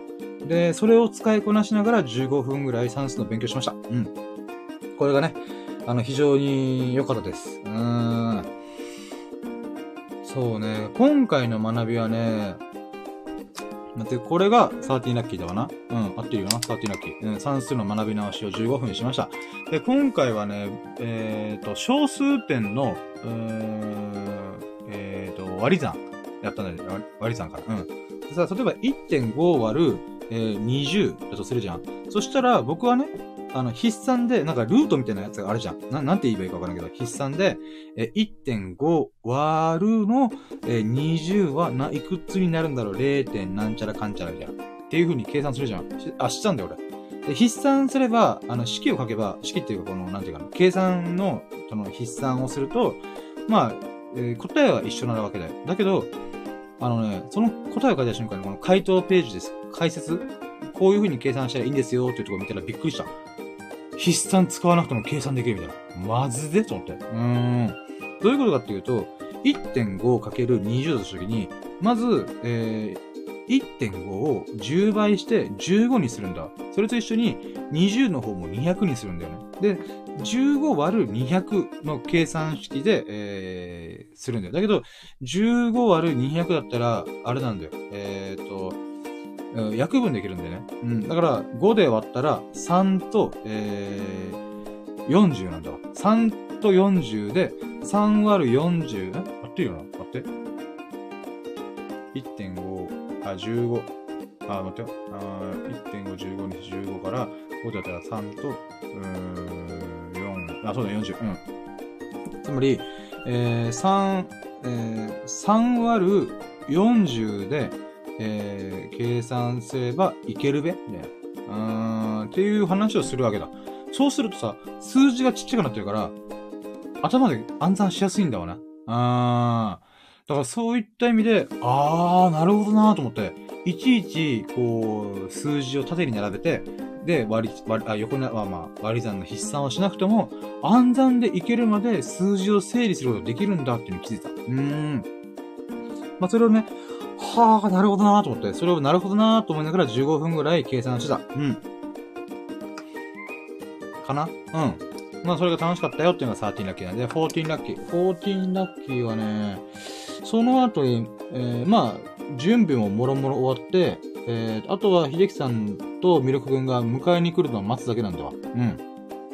なんだけど、30分ぐらい時間余ってんなーと時に、ちょうどね、雨雲レーダー見たら、雨が降らない瞬間に、に立っちゃったんだよね。あ、これは今ジョギングしなければと思って、で、そっから、えー、大急ぎで準備して、で、もうほんとね、あの、ジョギングする用の靴とか履いて、えー、なんていうか、荷物も全部整理して、えー、ジョギングできました。うん。なので、えー、14ラッキーは、えー、3日ぶり、うん、3日間走ってなかったから、えー、4日目にして、えー、ジョギングができました。これめっちゃ嬉しかった、本当に。あのね、ほんとね、ジョギングしてないと体の調子悪いんだわ。うん。なんかこう元気出ねえな、みたいな。ってなってる。もうほんと調教済みです、私。うん。ほんとね、ジョギングしてないとね、なんかな、生活に張りがないな、みたいになるんだけど、もう3日間ね、もう走りたくても走れなかったから、よっしゃと思って。うん、これが本当に嬉しかった。で、えー、15ラッキーは、えっ、ー、とね、うん、まあ、走ったん、ジョギングしたんだわね。で、そっから、えー、合計1.3キロ走りました。うん。これが、えー、15ラッキー。で、ちょうどそのタイミングで、えっ、ー、と、秀樹さんたちが迎えに来てくれたので、あの、僕がジョギングしてる姿を見ながら迎えに来てくれました。うん。まあ、ちょうど僕もね、あの、距離とか時間を計算して、だいたいこれぐらいの時に、えー、家に着くようにしようとかやってたんで、そのタイミングバッチリやって、えー、っと、まあ、1.3キロのジョギングができました。あ、そういった意味では、えー、っと、僕が走ってる姿を、ミルク君と秀樹さんに見てもらったので、実は今回が初めてだったと思うんだ。あまあ、えー、秀樹さんに関しては、えー、僕が海沿いでジョギングしてる時に、チラッと見て、見てくれた時もあったんだけども、うん、ミルク君にはね、僕が走ってる姿を初めて見せたなと思って。うん。これがシックスインラッキーかな。よく考えたらそう、友人にさ、ジョギングしてる姿見せる機会ってまあないよね。うん、そりゃそうだよね。うん。まあ一緒に走ってないしね。うん。だからそういった意味でね、あ、なんか、ジョギングしてる姿を、俺が頑張ってる姿を見、見てると思って。見せてると思って。うん。まあ、あわよくば見せ、見せつけたろうとは思ったけどね。うん。俺の頑張ってる姿を見よみたいな。うん。まあ、そういったね、あの、ラッキーがありました。これが16ラッキー。で、17ラッキーは、えー、っとねそっから、えー、秀樹さんとミルク君に、と合流できたこと。うん。ちょっと、ちょっと刻むんだけど、やっぱり、ジョギング姿を見てもらったってことと、やっぱ会ったことは違うから、うん。そうだね。えー、無事、えー、秀樹さんとミルク君と合流して3人で、えー、ワイワイしながら、ドライブしながら、えー、ビリヤード場に行きました。うん。で、これが17ラッキー。で、18ラッキーは、18ラッキーは、うーん、何があったっけな18ラッキーは、もう普通にビレード場ついたわな。うん、ビレード場ついて、あ、そうだ、うん。えっ、ー、とあー、待ってよ、これ、き今日ラッキー多いぞ。刻むぞ、これ。うん、オッケー、いくぞ。えー、じゃあ、まず、18ラッキー、18ラッキー、無事ビリヤード場について、まずは、秀樹さんとミルクくんが、えー、ダーツをしたいっていうことで、2時間ぐらいダーツをするようになったんだよね。で、僕はダーツ基本今あんまり興味ないから、えー、まあその時やらなかったわけだ。うん。で、一回、ま、1、2ヶ月前にやったんだけど、筋肉痛で、痛いってなったから、うん。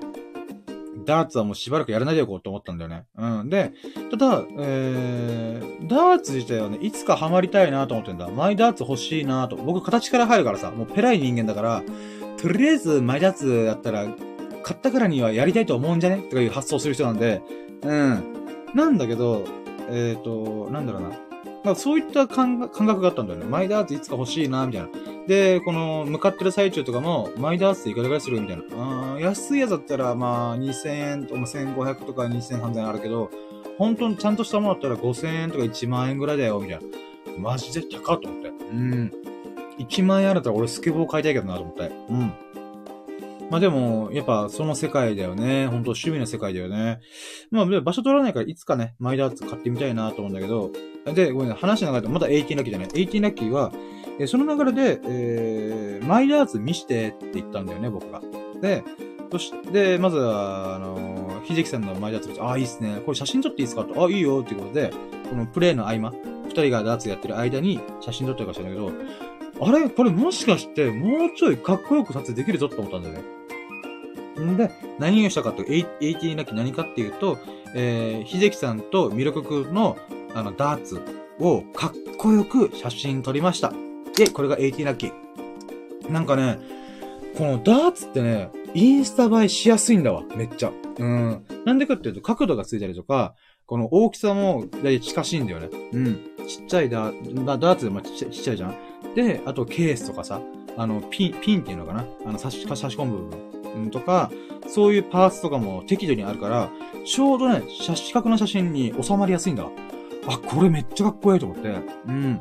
だと、調子乗ってミルクくんも貸して、あ、いいいいって言って、やったりとか、秀樹さんの、なんか、この、ダーツの、この、な革の、えー、ケースとか、あの、その、ホッチキスとか、そういう、なんか、なんていうかな、うん、ダーツに使う道具っていうものがキーホルダーみたいにジャラジャラついてるわけだ。それもめっちゃインスタ映えするなと思って。うーん。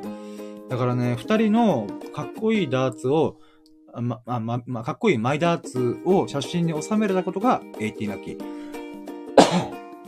で、19ラッキー。19ラッキーは、えっ、と、19ラッキーは、あれなんだよ。あので、えー、ミルクくんのやつがまず最初にががっちり作れたから、あの、これどうやみたいな。えー、もうほんとね、ミルクくんのかっこいい、かっこいいダーツ、マイダーツ、かっこよく撮ったぜ、みたいな。言ったら、おーみたいな。っていう風にリアクションしてくれたんだわ。うん。で、マジでと思って、うん、なんか、なんかそういうのリアクションがすごい嬉しかったんだな、僕は。うん。なんでかっていうと、あくまでこれは僕がやりたかったから、で、僕にとっては綺麗な写真というか角度つけて、撮影することっていうのは別に普通なんだよね。普通っていうか、自分がそうしたいからだけな話なんで、こうしたら見栄えがいいかなとか、かっこいいかなみたいな。だから、あくまで趣味なんだよね。だけど、その趣味である、このかっこよく写真を撮るっていうものが、こんなに喜ばれるんだっていうのがめっちゃ嬉しかったんだよね。うん。だから、で、それに秀樹さんにも見せたら、ああ、いいね、みたいな、なんかそんなリアクションしてくれたんで、あのー、なんだ、ナインティラッキーは、この二人が喜んでくれたってことなんで、僕がラッツをかっこよく撮ったことによってね。んで、まあ、ここがナインティーラッキーなんだけど、まあ、その後 LINE で、えー、っと、ミルクくんと秀樹さんに、えー、送ったんだね。こんな写真撮ったんだ。あまあ、見せたやつを送っときますね。って送ったんだよね。で、その時に気づいた、気づいたことがあった。うん。これが20ラッキーなんだけど、あのね、あのー、人の、人が大切にしてるものを、かっこよく、見栄えよく写真撮ることって、喜ばれるんだなって僕は思ったんだ。うん。それ、なんていうかな？僕にとっては、普通、ほんと、さっきから言うけど、普通なんだよね。うん。なんか、自分なりにこうした方がイケてるとか、かっこいいとか、美しいとかっていうのは、まあデザイナーやってたからね。まあ今やってないけど、やっぱ多少ね、美しいとは何ぞかっこいいとは何ぞみたいな、なんかこうした方が見栄えがいいとか、遠近感ついていいとか、なんかそういうことをやってる経験があったから普通なんだよね。なんだけど、まあでも確かにそうかと思って、急にさ、ダートを出して、じゃあこれでかっこよく写真撮ってみて、みたいな。って言うと、多分困るよね、みんな。うん。だから、あ、やっぱこうデザイナーの経験が生きてるんだなーっていう喜びもあったし、かつ、なんて言うんだろうな。こんなに秀樹さんとミルクくんが喜んでくれるとは思いもしなかったんだよね。うん。いい、いいじゃん、これかっこいいでしょ、みたいな。って感じで、あの、ただ単の雑談レベルで、なんか、話しただけだったんだよね。で、そしたら意外とリアクション良かったから、えー、そう、嬉しいと思って。うん。でね、これがさ、例えば自分の海の写真とかさ、こう、綺麗に撮ってイエーイとかいうことでは、多分二人は喜ばまあまあ、おいいねって終わったと思うんだ。だけど、二人にとって大事な大事なマイダーツをかっこよく写真撮ってくれるって、多分、より嬉しいんじゃないかなって思うんだよね。確かに僕もさ、えー、あんまり僕は物に執着がないけど、なんつうのかな、自分が気に入ってるものとかを褒められると、褒められるというか、こう、うこれかっこいいにみたいな感じでやると、嬉しいだろうなーって思ったんだよね。うーん。だからね、これは非常にいい気づきだなと思った。うん。まあ、これが20ラッキーなんだよ。で、まあ、この気づきを発展させると、例えばさ、うーん、ファッションが好きな友人だったら、友人のファッションとかを、ちょっと写真撮っていいとか、この友人が履いてる靴とか、あ、それかっこいいとか、なんていうかな。やっぱ気に入ってるから買ってるわけじゃん。で、気に入ってるからつけてるわけじゃん。気に入ってるから持ってるわけだ。うーん。それを、あ、いいねって。つまり、あの、褒める分、褒めるのは普通の多分人間関係の方でもやってると思うんだよ。あの、友人、お今日なんか T シャツかっこいいね、みたいな。っていうことはあると思う。だけど、それをさ、あ、じゃあ写真撮らせてよ、みたいな。で、写真でかっこよく、あのー、いい感じに撮ったぜ、みたいな。ってやると、で、さらにそれを加工して、もっとめっちゃ見栄えのいいインスタ映えするような加工をして送ってあげたら、めっちゃいいな、これ、みたいな。っていう風に喜ばれるんだと。うーん。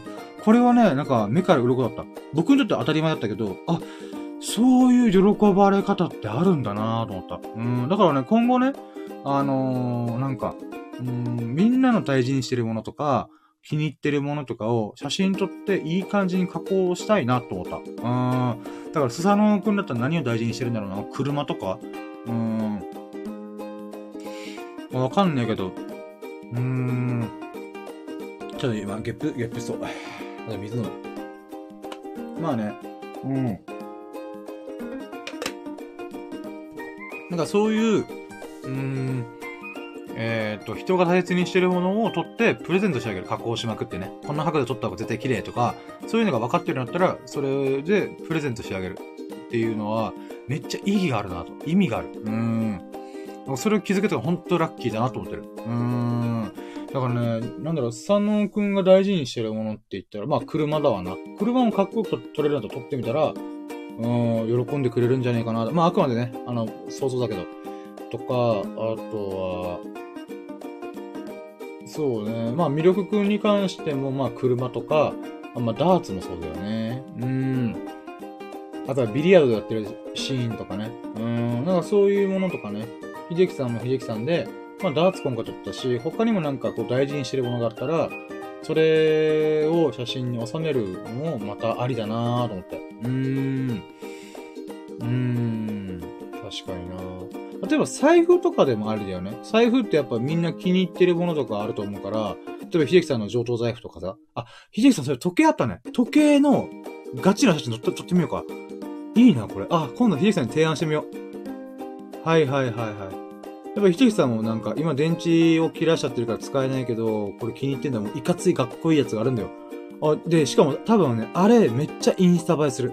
うーん、キラキラしてるから、あ、いいね。今度ひときさんに会ったら話してみよう。ミルク君もそういえば時計してるな。と、ミルク君のと、あ、ミルクじゃない。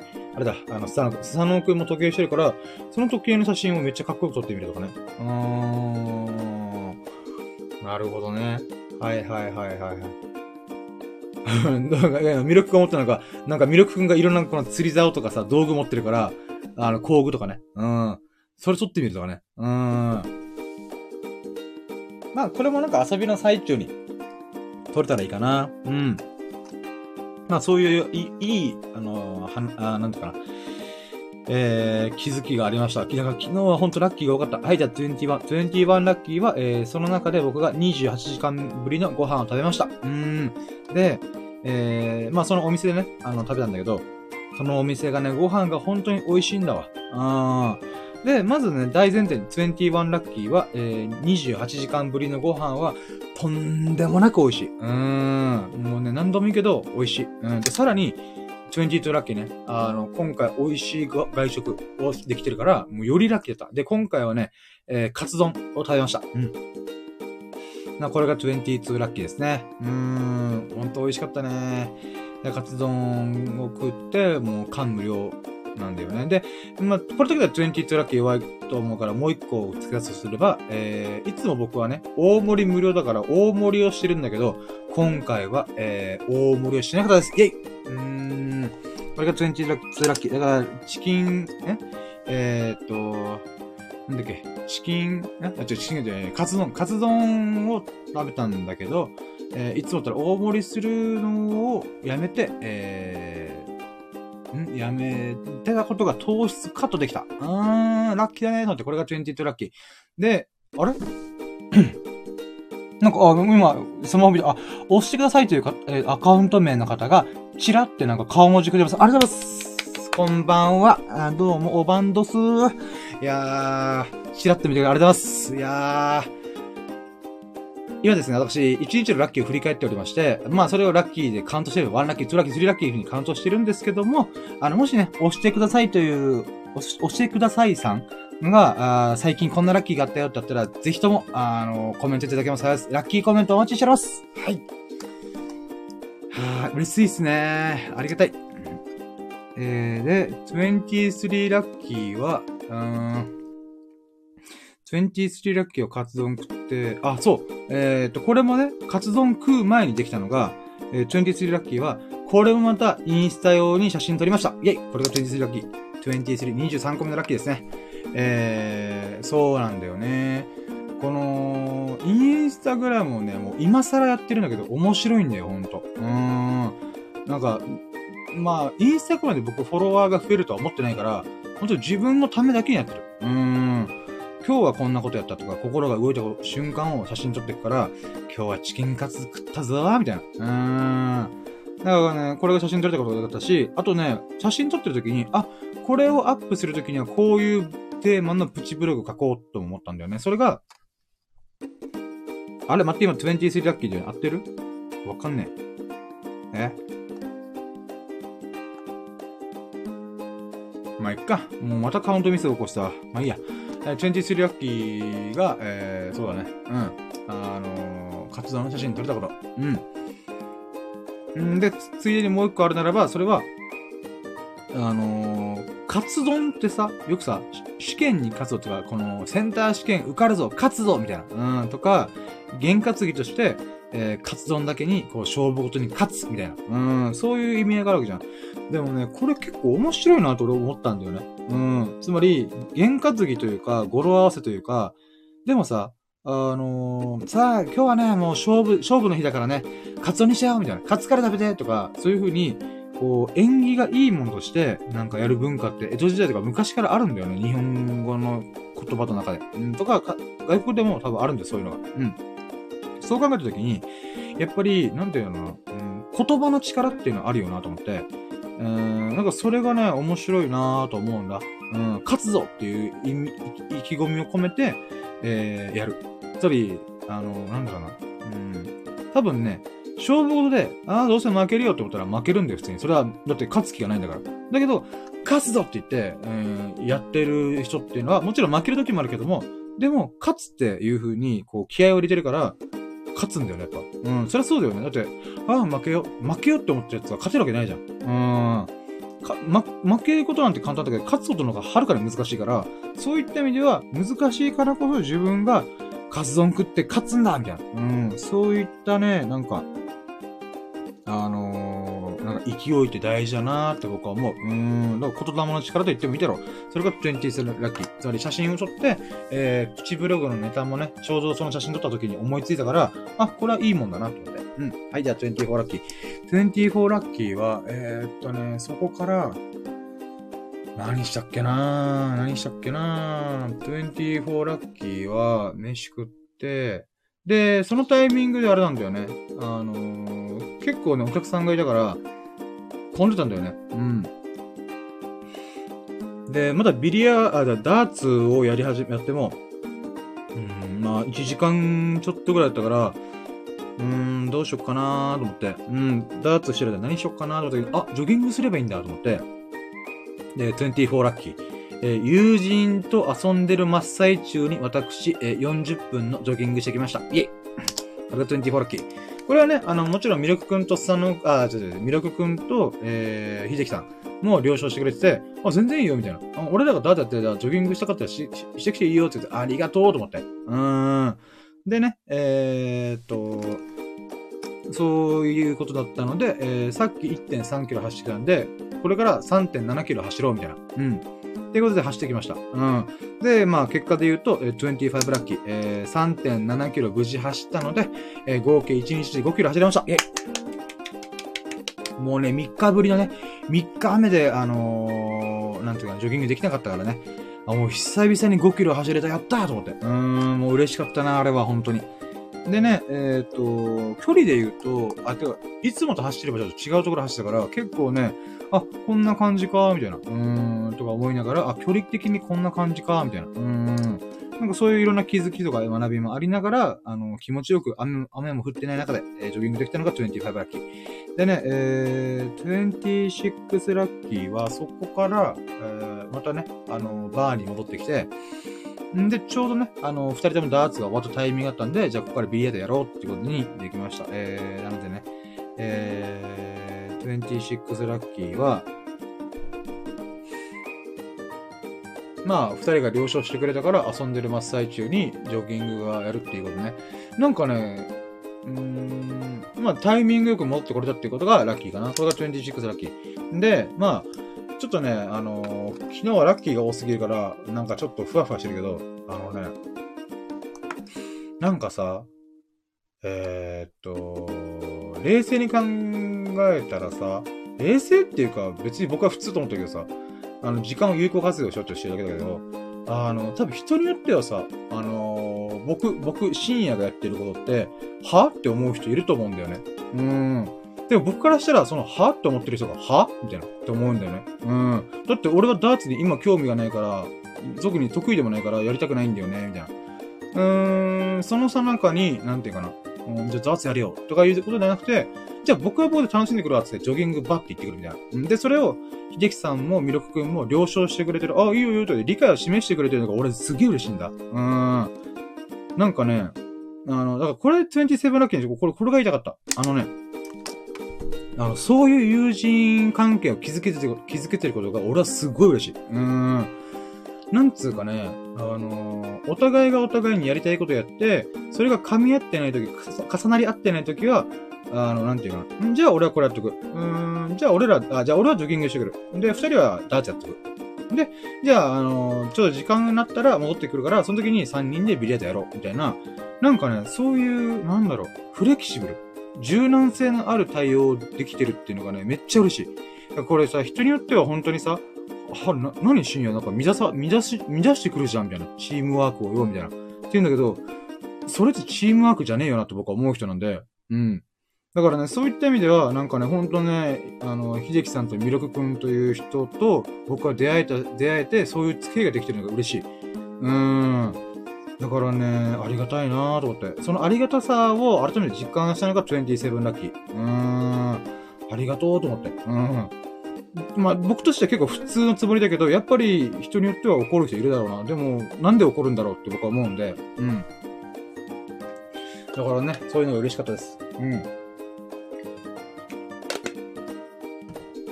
まあ僕はね、あの、大昔、ちっちゃい小学校の時に、あの、僕ん家でテレビゲームやってる友達がいる目の前で僕寝てから、あの、友達が僕が寝てる姿に帰るっていうまさかのことを起こしたから、やっぱ僕はあれだなと思って、うーん、ほんと going my way だよなと思って。うーん、まあまあまあ。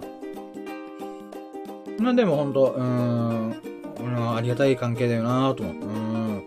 だからさ、例えばさ、飲み会の途中で、うーん、ちょっと、なんか二次会行くわって時に、あ、二次会か、あ、でも俺日韓ジョギングあるし、あ、ちょっと俺ジョギングしてくるわって言って、三次会から合流しようぜとか言う、言うからね、僕。うん。今の僕だったら。うん。だから、二次会でワーワーやるよりも、一回ジョギングしてくから、みたいな。ジョギングしてから、あの、また合流するわ、みたいな。うん。っていうことが許せる関係性っていいよなって俺は思ってる。うん。許せるっていうか、それが当たり前だよなっていう感覚がね、うん、僕はあってほしいなと思うから。だから僕の理想とする、えー、関係性が構築できてるってことが嬉しいです。はい、じゃあ28ラッキー。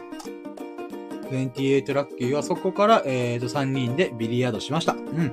で、3人でやってて、えー、まあ、僕はね、息を切らしてるんで、み たいな状態だったんで、えー、ちょっと休憩しながら先にね、秀樹さんとミルクくんが、えー、やって、えー、待ってよ。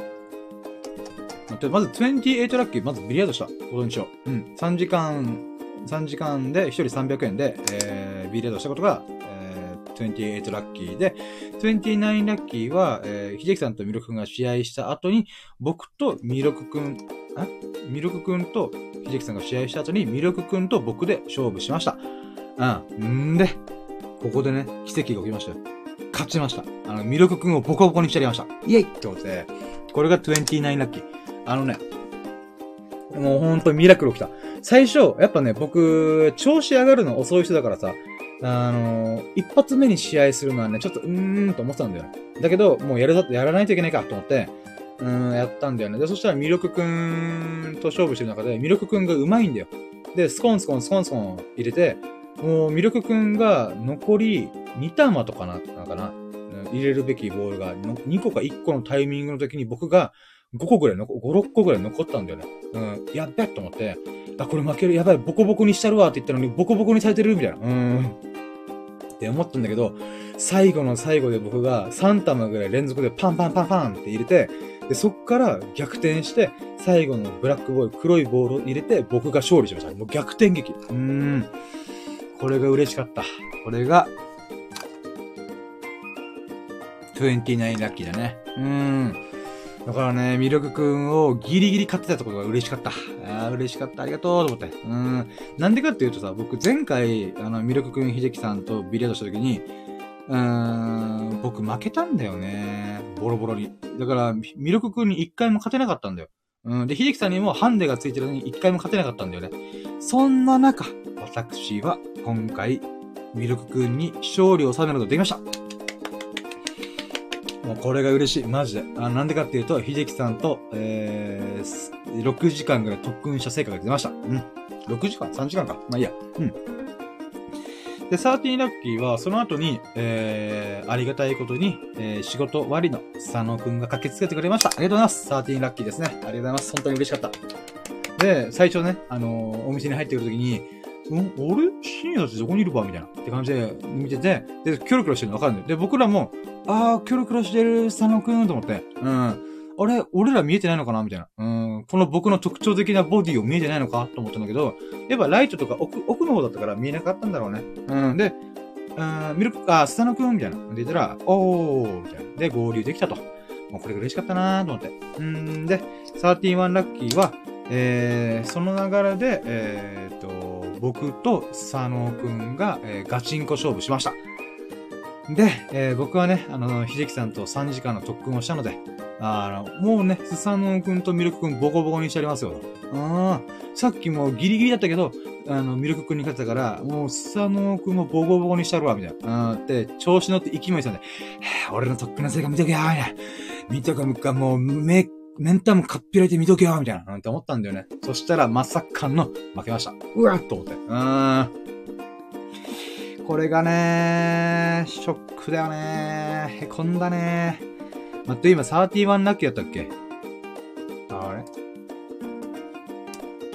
あ、13-2ラッキーにしとこう。もういいや、わかんねえ。ごめん、わかんねえ。もういいや、13-2、32個。うん。だからね、あのこれもラッキーだよ、ある意味。うん。もう、スサノくんに僕がもう絶対ボコボコにしたるわって、息巻いてやったら、帰り討ちになってボコボコにされるっていうね。うーん。俺もまた精進が足りねえと。もう、またビリヤード特訓しようと思って。うん。でもそういう風にね、思えることはまた嬉しいことだからね。うん。だからね、スサノ君にここで勝ってたら俺、ビリヤード飽きたなと思ってやってない可能性がある。だけど、佐野くんに負けたから僕は、佐野くんに勝つために、うん。もう一回特訓してビリヤードハマっていこうと思って。うん。最終的には秀樹さんにハンデなしで勝つ。もうこれを成し遂げるためにまでは私ビリヤードやりますんで。うん。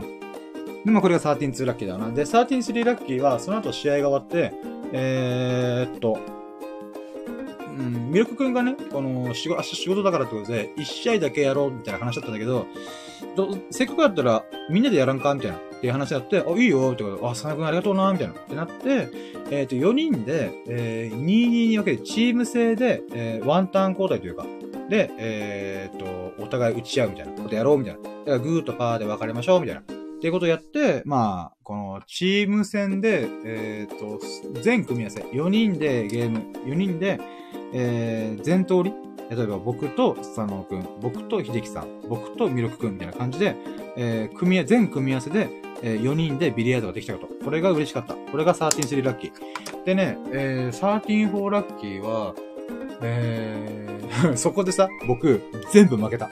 びっくりした。あのー、俺、ビリヤード上手くなったぜーと思ったけども、この総当たりしてるとき、3回戦、3回戦ってる中で、僕と組み合わさった人が全員負けるっていう。俺、疫病神じゃねえと思って、もうびっくりしたね。うん。でもこれがね、えー、13-3ラッキーだったっけな。まあいいや、もうこれで。あ、違う、34ラッキーか。あ、もうわかんない。ごめん。ミルクくん、あ、ミルクでスタノくんごめん。もう、せっかくカウントしてるのにさ、もう、押すタイミングが毎回勢いでやってるから、なんかその、言い終わった後にやろうって言いながら忘れるんだよな。はい。ということで、えー、13-5ラッキーは、あ、34ラッキーは僕が入ったチーム全部負けてた。うん。なんだけど、13-5、あまあ、その後からね、あの、もう一周したら、えー、ちょこちょこ勝てたりはしたから、よかったなと思って。うん。まあ、なのでね、えー、まあ、こういうね、負けるところがあるからこそ僕はビレードもっと上手くなろうと思う。から向上心が湧くからね。う。ん。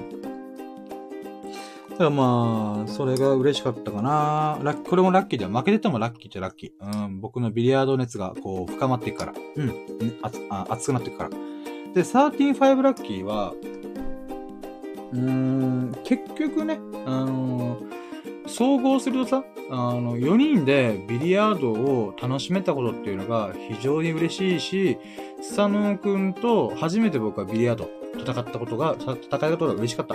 うん、だからスサノオくんは仕事が忙しいっていう中で駆けつけてくれて、さらに、朝仕事っていうのに、えー、まあ、1時間ぐらいビリヤードつけてくれて、それありがとうなと思って。うん、本当感謝。うん、ということでそれが35ラッキー。もちろんね、秀樹さんと秀樹さんとミルクくんともね、ビリヤードできたってこと嬉しいから、4人が集まってビリヤードできたってことがね、もうほんと嬉しい。うん。ありがとうございますって感じです。ラッキーと思って。で、136ラッキーは、えー、っと、そうだね、そこからビリヤードが終わって、ミルクくんもさすがに帰るわって言って帰ったんだよね。ああ、そうだ、あったビリヤードまだ1個あったあのね、あのー、ビリヤードって、この、球をつなげ、この、なんていうかな、棒を支える、えっ、と、指の動きが結構大事なんだよね。うん。それで、スサノくんがね、そのビリヤードのあのゲームやってる時に、あのー、受付に、あの、行って、えっ、ー、と、ビリヤード用の手袋って借りれますかって言ってくれたんだよね。えそんなシステムあるの？俺知らんかったと思って。んで、まあ、なので、136ラッキーは僕、ビリヤード用の手袋を初めて履きました。つけました。これが136ラッキーです。でね、やっぱね、人差し指と中指と親指だったかな？が、こう、布で巻かれることによって、このね、棒がスルスルスルスル滑るんだよね。だから結構ね、いい感じで、こう、打てるっていうのもあるなぁと思って、だからね、なんか、あ、手袋いいな今度からビリヤードやるときに、受付からこの手袋変わりよと思って。うーん。だからこれもね、スサノくんが言わなきゃわからんかったから、そんなシステムあるんですかと思って。うん、これを知れたことも、あと自分が初めてそういう、なんかプロ仕様でガチ勢みたいな、なんか手袋はっつけれたってことがね、つけてみれちゃったことが嬉しかった。ラッキーだなと思った。136ラッキー。でも、こんなもんか。うん。そうだね。あとはやっぱもうぼちぼち、えー、なんていうか難しいショットとかも僕決めれたんで、あ、まあやっぱ、この、ビリヤードが少しずつ成長できてるなとか上達してるなっていうのを感じられましたね。うん。そうだね、そんなもんかな。うん。ということで、まあ、そこからミルクくんが帰って、ほんとありがとうな、みたいな、バイバイ、みたいな。うん。で、やって、終わった流れで、さあ、こっからどうする？みたいな。この時点で夜の 1, 1時ぐらいなんだよ。うん。んで、どうしよっかなーって思ってる矢先に、えー、まあ僕がいつもね、あの、ラジオやってるから、ラジオやろうぜって言ったら、ミルクくんがめっちゃ嫌な顔したから、ためらいっていうから、あの、じゃあやめとくか、つって。えっ、ー、と、でもね、あの、ラジオは撮らなかったんだけどね、久々に3時間、2時間3時間ぐらい、3人でユンタクした。会話した。うん。これが嬉しかったかな。うん。あのね、あの、僕、ラジオ毎回やっていいんだけど、僕はね、僕にとっては当たり前だから別に普通なんだけど、やっぱりね、この、僕が喋りまくったりとか、そういうことしちゃうから、ミルクくんとか、ひじきさんにちょっと負荷かけ、負荷をかけるんだよね。あの、やっぱラジオ撮ってるっていう風になっちゃうと、緊張するというか、なんか、うん、変にかしこまったりとかするっていう部分があると思うから、えー、やっぱミルク君としては普通にユンタクしようみたいな、っていうことを言ってくれたんだよね。うん、OK、じゃあそうしようってことで、だからね、まあ、結局映画の話とかいろいろやったんだけど、あのね、うーん、なんだろうな。まあ、とりあえずユンタクしたってことはいいんだけど、やっぱね、僕毎回このラジオとかでプルラフェーとか言って気合入れてやってるから、こういう風にね、もうダラダラしながら、3人でね、最近会ったこととかを喋る機会っていうのがあんまないんだわな、僕は。うん、最近ね。だから、そういったタイミングで、こう、魅力くんからの提案で、普通にユンタクしようぜ、みたいな。っていうのも、ありだなと思って。うーん。だからね、ミルクくんが最近どんなことやってるとか考えてるとか、どんな映画とかアニメにハマってるよとか、なんかそんな話がね、ゆるーくできたんで、うーん、あ、こういうのもいいな、久々に、こう、気を抜いてゆるーく喋ることもありだなと思わせたのが38ラッキーかな。で、39ラッキーは、その中で映画の話をいっぱいしたんだよね。最近何見たとか、うん、鬼滅の刃のアニメ見たよとか、なんかそんな話をしてる中で、このね、まあ、いろんな会話飛び出たんだよな。えー、っと、例えば海外の話、あの、ミルクくんがね、世界中旅行したことある人だから、10カ国ぐらい回ったから、えー、やっぱその経験っていうのがね、あの、あって、このグローバルな話とかね、あの、僕が知らない話とかいっぱいしてくれるから、それも良かったんだよな。だから久々にね、そうだね、あの、ミルクくんから世界中の話を聞けた、世界中というかその体験記、世界中旅行した時のいろんな話を聞けたことが良かった。これが39ラッキーだね。うん。で、14ラッキーは、えー、そこからそう、アニメとか、映画とか、作品の話、本の話をなったんだよね。うん。なので、映画と例えば自慢寺とか、えー、とミルク君がね、ロード・オブ・ザ・リングもう一回見直したいと思ってるんだっていうのもちょっとびっくりした。おー、俺も見たいと思ってたんだと思って。うーん。シンパシーとかね、親近感半端ねえなーみたいな、なんとか思いながら思ったりとかね。あと、バックトゥ・ザ・フューチャーがめっちゃ面白いよってことをひじきさんから聞いたりとか、なんかね、あー、こう、まあ自分が最近見たアニメをおすすめしたんだけど、これ面白かったみたいな。うん。歴史好きのミルクくんだったらおそらく楽しめるはずとかね。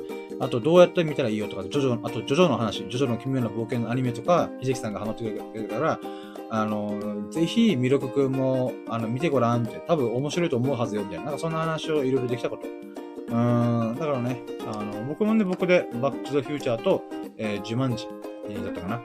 うん、とかをもう一回見直そう。見直そうっていうか見たことないから見てみようっていう風にね、思えたことが、あー、よかったかな。うん。そうね、これが14ラッキー。うん。そうだね。その後、もうさすがに夜遅くなったから、帰るかっつって帰ったんだよな。で、帰って、えっ、ー、と、ミルクくんを先に送って、えー、秀樹さんと5分ぐらいちょっと一服しましょう、みたいな話になって、えー、その中で思ったのが、あの、あ、そうか、ミルク君もその時言ったわ。えっ、ー、とね、新しいことやってみようってなったんだよね。新しいことっていうのは、あの、というか僕が飽き性だからさ、あの、ビリヤードもいつか飽きるんだよ。で、そしたらビリヤードが飽きた瞬間に残されてるものって、ダーツしかないんだよな。うん。で、ダーツもいつかハマるだろうなと思ってるけど、あとゴルフとか、結構意外とね、レクリエーションでないんだろうな。うん。で、その中で、あの、焚き火やってみたいって話だったね。あ、僕がね、焚き火やりたいんです、ずっと昔から。でも焚き火ってね、やったことないんだよね。で、みんなと遊んでる時も焚き火やったことないよな。バーベキューはあるけども、みたいな。うん。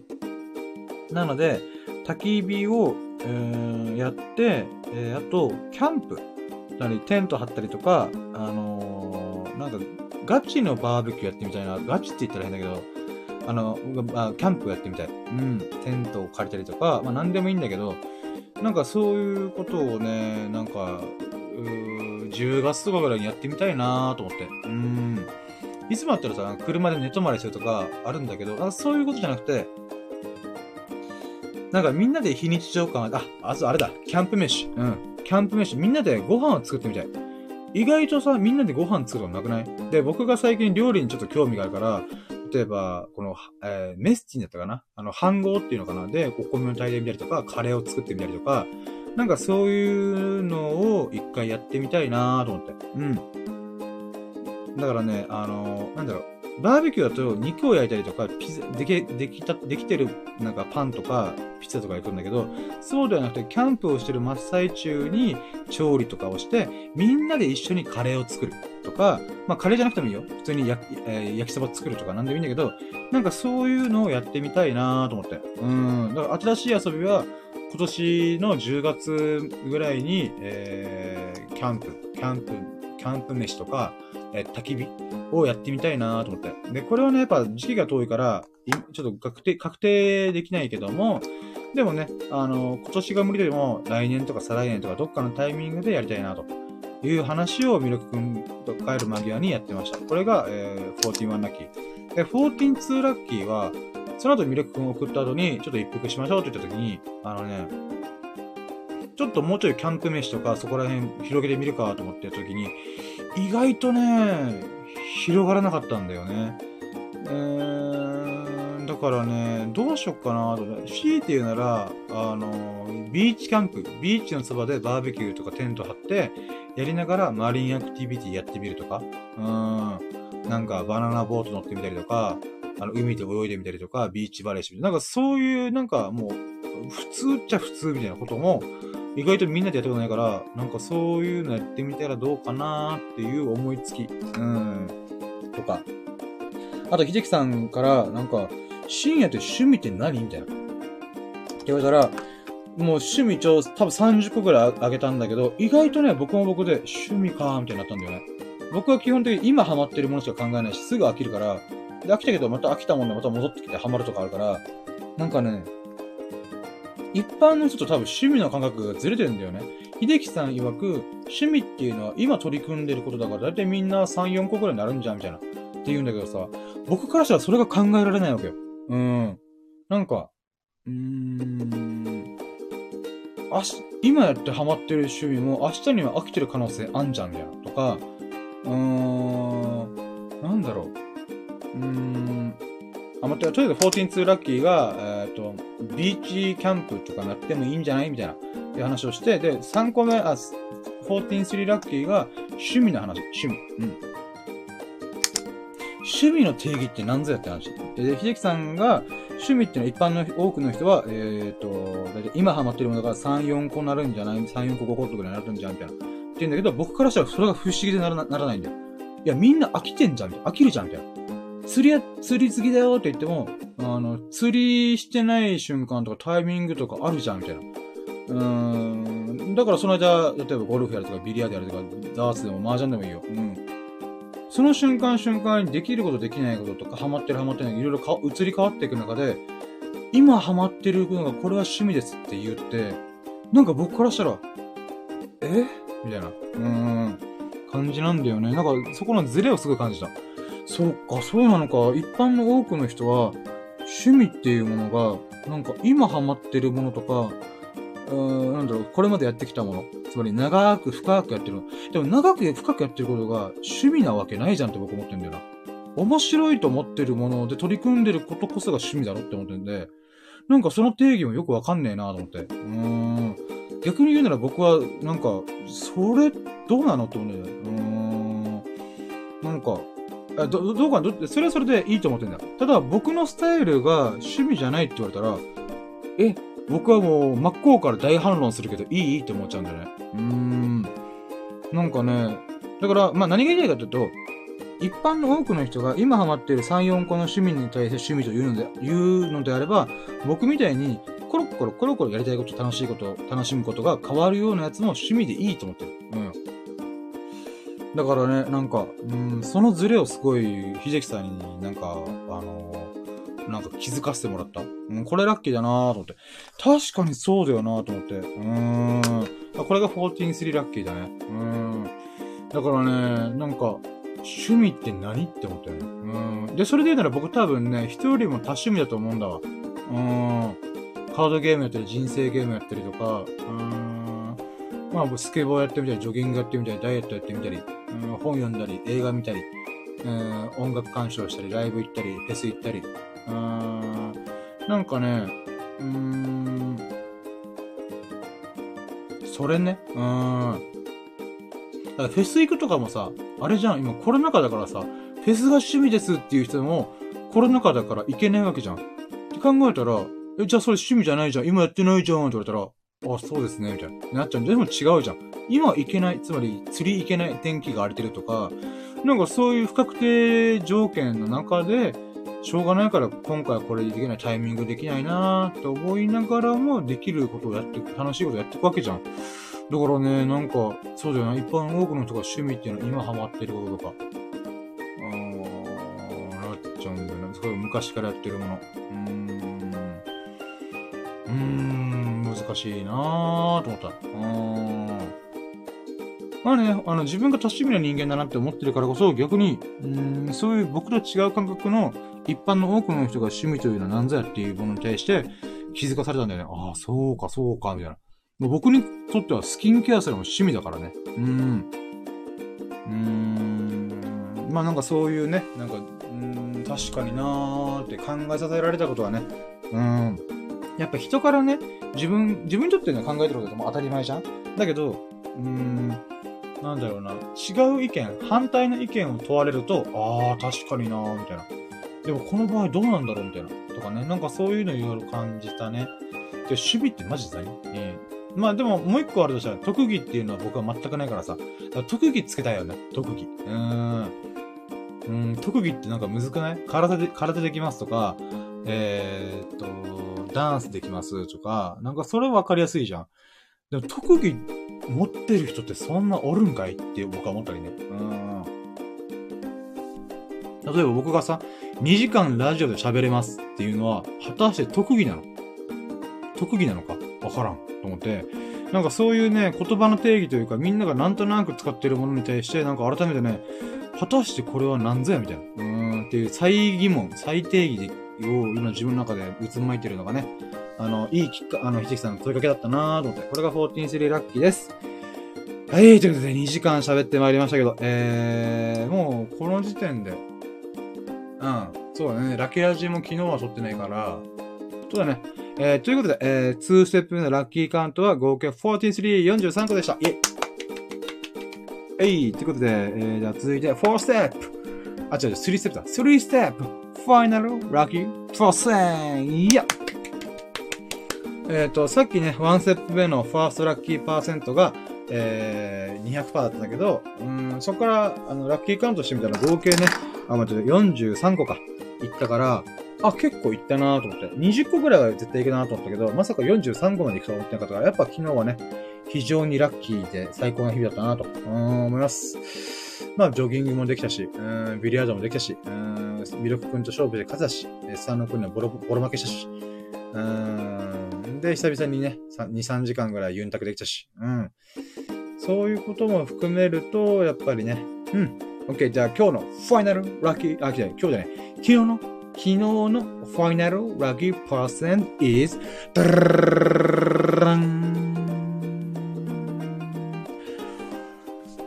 300%。イェイはい、ということでね。えー、まあさっき200%だったんですけど、まあ倍以上言ってはいるんだけど、まあ300%ぐらいがぼちぼちかなと思います。うん、まあ、毎回ね、やっぱミルクくんと佐野くん、秀樹さん3人と遊びながら、えー、過ごす土曜日はね、最高にハッピーだよ、ラッキーだよ。ああ、もう300%、400%、500%いくよね。うん、それぐらい最高に刺激的な、もう脳がスパークしまくった。うん、はあ、気持ちいいみたいな。うん、そんな感じでした。うん、楽しかったね、ほんと。はい、ということで、4ステップ、あ、3ステップは、えー、300%ってことでした。はい、で、次、次、4ステップ。今日、あ、昨日、あ、まあ、昨日の最優秀ラッキーうんで、これはね、えー、まあ、今日のラッキーの中でどれが一番ラッキー喜んだかなっていうものを選ぼうと思います。で、今日は、昨日はね、かなりいろんなことが来たので、ちょっとノミネートしようかなと。まず、ワンノミネート。ワンノミネートは、えー、3日ぶりに、えー、ジョギング5キロできたこと。えで、これはね、あの、本当ね、み、僕ね、ジョギングをさ、11、あ、12月ぐらいかなから始めて、実はね、3日以上空けた日ってあんまないんだよね。あんまないっていうか多分初めてぐらい。うん、なんだよ。初めてかな ?1 回だけやったかな？まあ、とりあえず、基本的には、どんなに、あの、バタバタしても、1日開けるってことぐらいなんだよ。とか、あとふ、ふ、言っても2日、雨の日でしょうがねえなっていうのは2日ぐらい休んだ時はあるけど、3日休むってほんとまあないんだよ。だからね、それぐらい、ここ最近の天気が荒れてたんだよね。うーん。そんな中で、えー、3日ぶりにね、4日目にして、えー、ジョギングができたので、本当に嬉しかった。うーん。だからこれが1ノミネート。で、2ノミネート。2ノミネートは、えー、っと、そうね。まあ、ミルクくんにビリヤードで勝ってたこと。え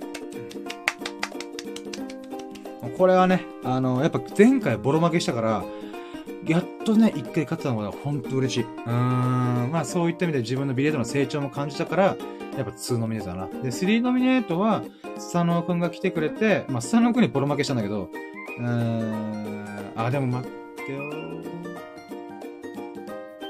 あーまあそうだね。うん。まあ、どあみんなで、みんなでビリヤードできたこと。うん。で、4ノミネートが、えー、久々に喋るだけのユンタクができたこと。うん。で、5ノミネートは、うーん、何があったっけな。ああ、そうだね。あの、僕が遊んでる間に、ちょっとちょっくらジョギングしてくるわっていうのを、こう、理解してくれてる友人関係が築けてること。これが嬉しかった。うーん。そうね。うん。OK。まあ、5ノミネートこの、このだ、え、今振り返ると、え、1ノミネート、えー、3日ぶりにジョギングができたこと、えー、2ノミネート、えー、ビリヤードで、えー、前回勝てなかったミルクくんに勝ったこと。で、3ノミネートがみんなで、佐野くん、秀樹さん、ミルクくんの3合計4人で、えー、ビリヤードを楽しめたこと。えー、4ノミネート、あ ?4 ノミネートが？あれ？待って、今なんか飛んだ。あれ？ホール、なんて言ったっけ、これ？まあいいや、えー、多分最後のラッキーノミネートは、えー、僕が遊んでる途中に、えー、ジョギング行ってくるわと言っても、それを理解ししてくれる、えー、友人関係を築けたこと。うん。えー、あれあと一個なんかあったよな。あれビリヤード以外なんかあったっけ？ビリヤード。ジョギング、うんあれ？なんか一個抜けてる気がする。あかん、もう、記憶がおぼろげん。うーん、あと一個なんかあった気がするけどな。ん？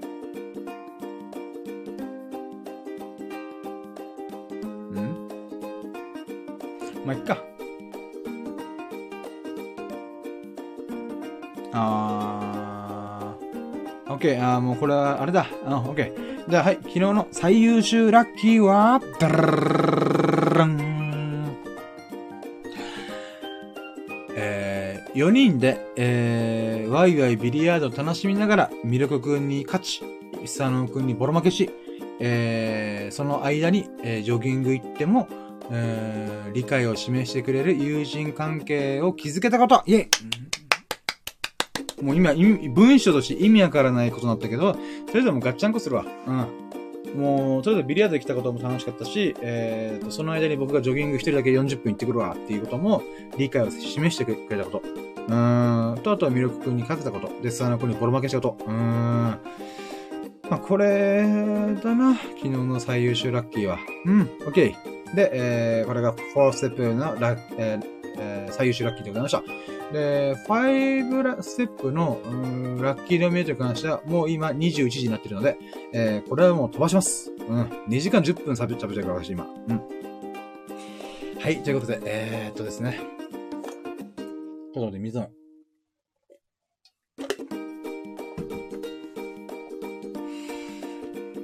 はい。ということで、えー、じゃあ締めましょうかね。えー、まずはまとめ。えー、今日、あ、いやでも、今日と昨日間違えるんだよな、前。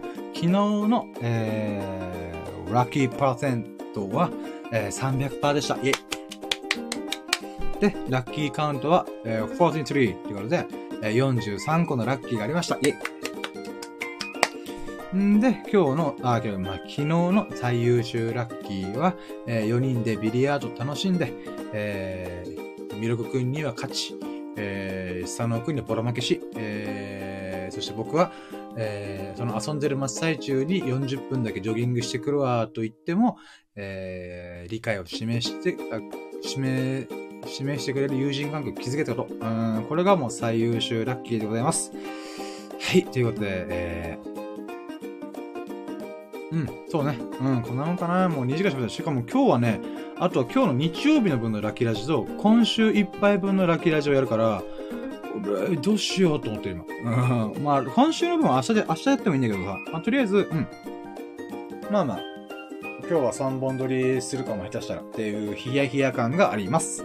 ということで、えー、ここまで2時間15分ぐらいかな。にわたってお聞きいただき、本当に本当にありがとうございます。で、佐野くんね、多分聞いてくれてると思うんだけど、本当にいつもありがとう。あのー、本当ね、さっき冒頭でうなじ、うなじさんと喋ってる間にね、あ、そう、うなじさんが今日来てくれたんだよね。うん。んで、えー、その中で S 君元気？ってことでね、あのー、なんか気にかけてたんで、またお話聞けるの楽しみにしてまーすってことで、そういうコメントもいただけたので、あー、羨ましいぞ、この野郎。佐野くん、羨ましいぞ、この野郎。俺もそういう一言言われたいわ、とか言わないって思いながら。うん。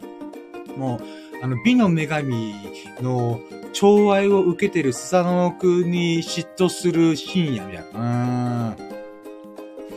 はい、ということで、えー、ほんとね、佐野くん、お仕事ね、頑張ってると、ほんとすごい君は。うん。ほんとね、佐野くん、頑張ってんなと思う。だけどね、無理はしないでな、本当に。うん。君の体が健康であることが僕は一番願ってることだから。うん。楽しくビレードしようぜ、ダーツしようぜ、釣りしようぜっていうことで、やっぱそれができるのも健康な体、健全な心身ともにあることによって、遊びが楽しくできるから、うん。本当無理はしないでな。頑張ってることは本当素晴らしいと思う。うん。本当いつもお疲れ様。はい。で、おそらく秀樹さんも聞いてくれてるかなと思うので、うん。ぜひ、キャンプやってみましょうということで。うん。まあ、あとはね、ビリヤードまた特訓しましょう。あの、佐野くんを今度こそボコボコにするために、えー、どっかでまたビリヤードできたらなと思っております。よろしくお願いします。えーと、まあ、こんなもんかな。あ、そうだね。あとはうなじさんが来てくれて、えー、っと、30分、40分ぐらい、この美容トーク、うん、 beautiful talk とで、美しさに対する、こう、トークができたんでね。うん、嬉しかった。で、さらに最後に、最後の最後に、えー、ハート、ハートをプレゼントしてもらったんで、本当投げ銭というか、そういう、ありがとうございます。ありがとうございます。マジで嬉しいです。3回送っていただき、本当に本当にありがとうございます。うん。まあ、そういったことでね、このアーカイブも2時間15分聞いてくれる、えー、本当ね、ありがたい神様には、リスナーのこと僕神様じゃない神、神々の方にね、おかげで私は、えー、ラッキーラジオ楽しくできてるので、本当にいつもありがとうございます。ということで、えー、まあ面白いな、いいなと思ってくれましたら、ハートマークやフォロー、コメントよろしよろしくお願いします。コメントではね、あの、あなたの最近、あ最近、まあ、身に起きたラッキーを随時募集しておりますので、ライブ配信、配信中のラッキーコメント、アーカイブのラッキーコメント、またレターを使うラッキーレター、なんでもいいので、ラッキーをお待ちしてます。普通の会話も全然お待ちしてますので、ぜひともよろしくお願いします。でね、あの、あわよくば、あわよくば、投げ銭いただけると私、非常にラッキーを感じます。本当うなじさんありがとうございます。嬉しい。マジで嬉しい。何度も何度も言うけど嬉しい。うん。はい。ということで、えー、まあ、最後の最後で露骨な、えー、投げ銭のお願いをすることによって、私、えー、好感度、えー、えー、フォロワー数がどんどん減ってるだろうなと思います。うん。でも、本当に思ってることなんだもんって感じですね。うん。まあいいや。はい。えー、ということで、えー、皆様がね、もうこんなにね、ここまで聞いてくれて優しい優しい皆様が、えー、ほがらかな日々と、幸大きい日々を過ごすことを心の底から祈っております。Thank you for listening. Have a nice day. はい、お疲れ様でした。はい。えっ、ー、と、今回のラッキーラジオは、シャープ85で85回目の昨日のささやかなラッキーを語るラジオでした。えー、今回紹介した1日は、2022年2月19日土曜日でございました。で、現在はね、あの、20日、日曜日なので、うーん、まあ、19日分の、19日土曜日分のララッキーを振り返った85回目のラッキーラジオでした。はい。ありがとうございました。それでは、終了。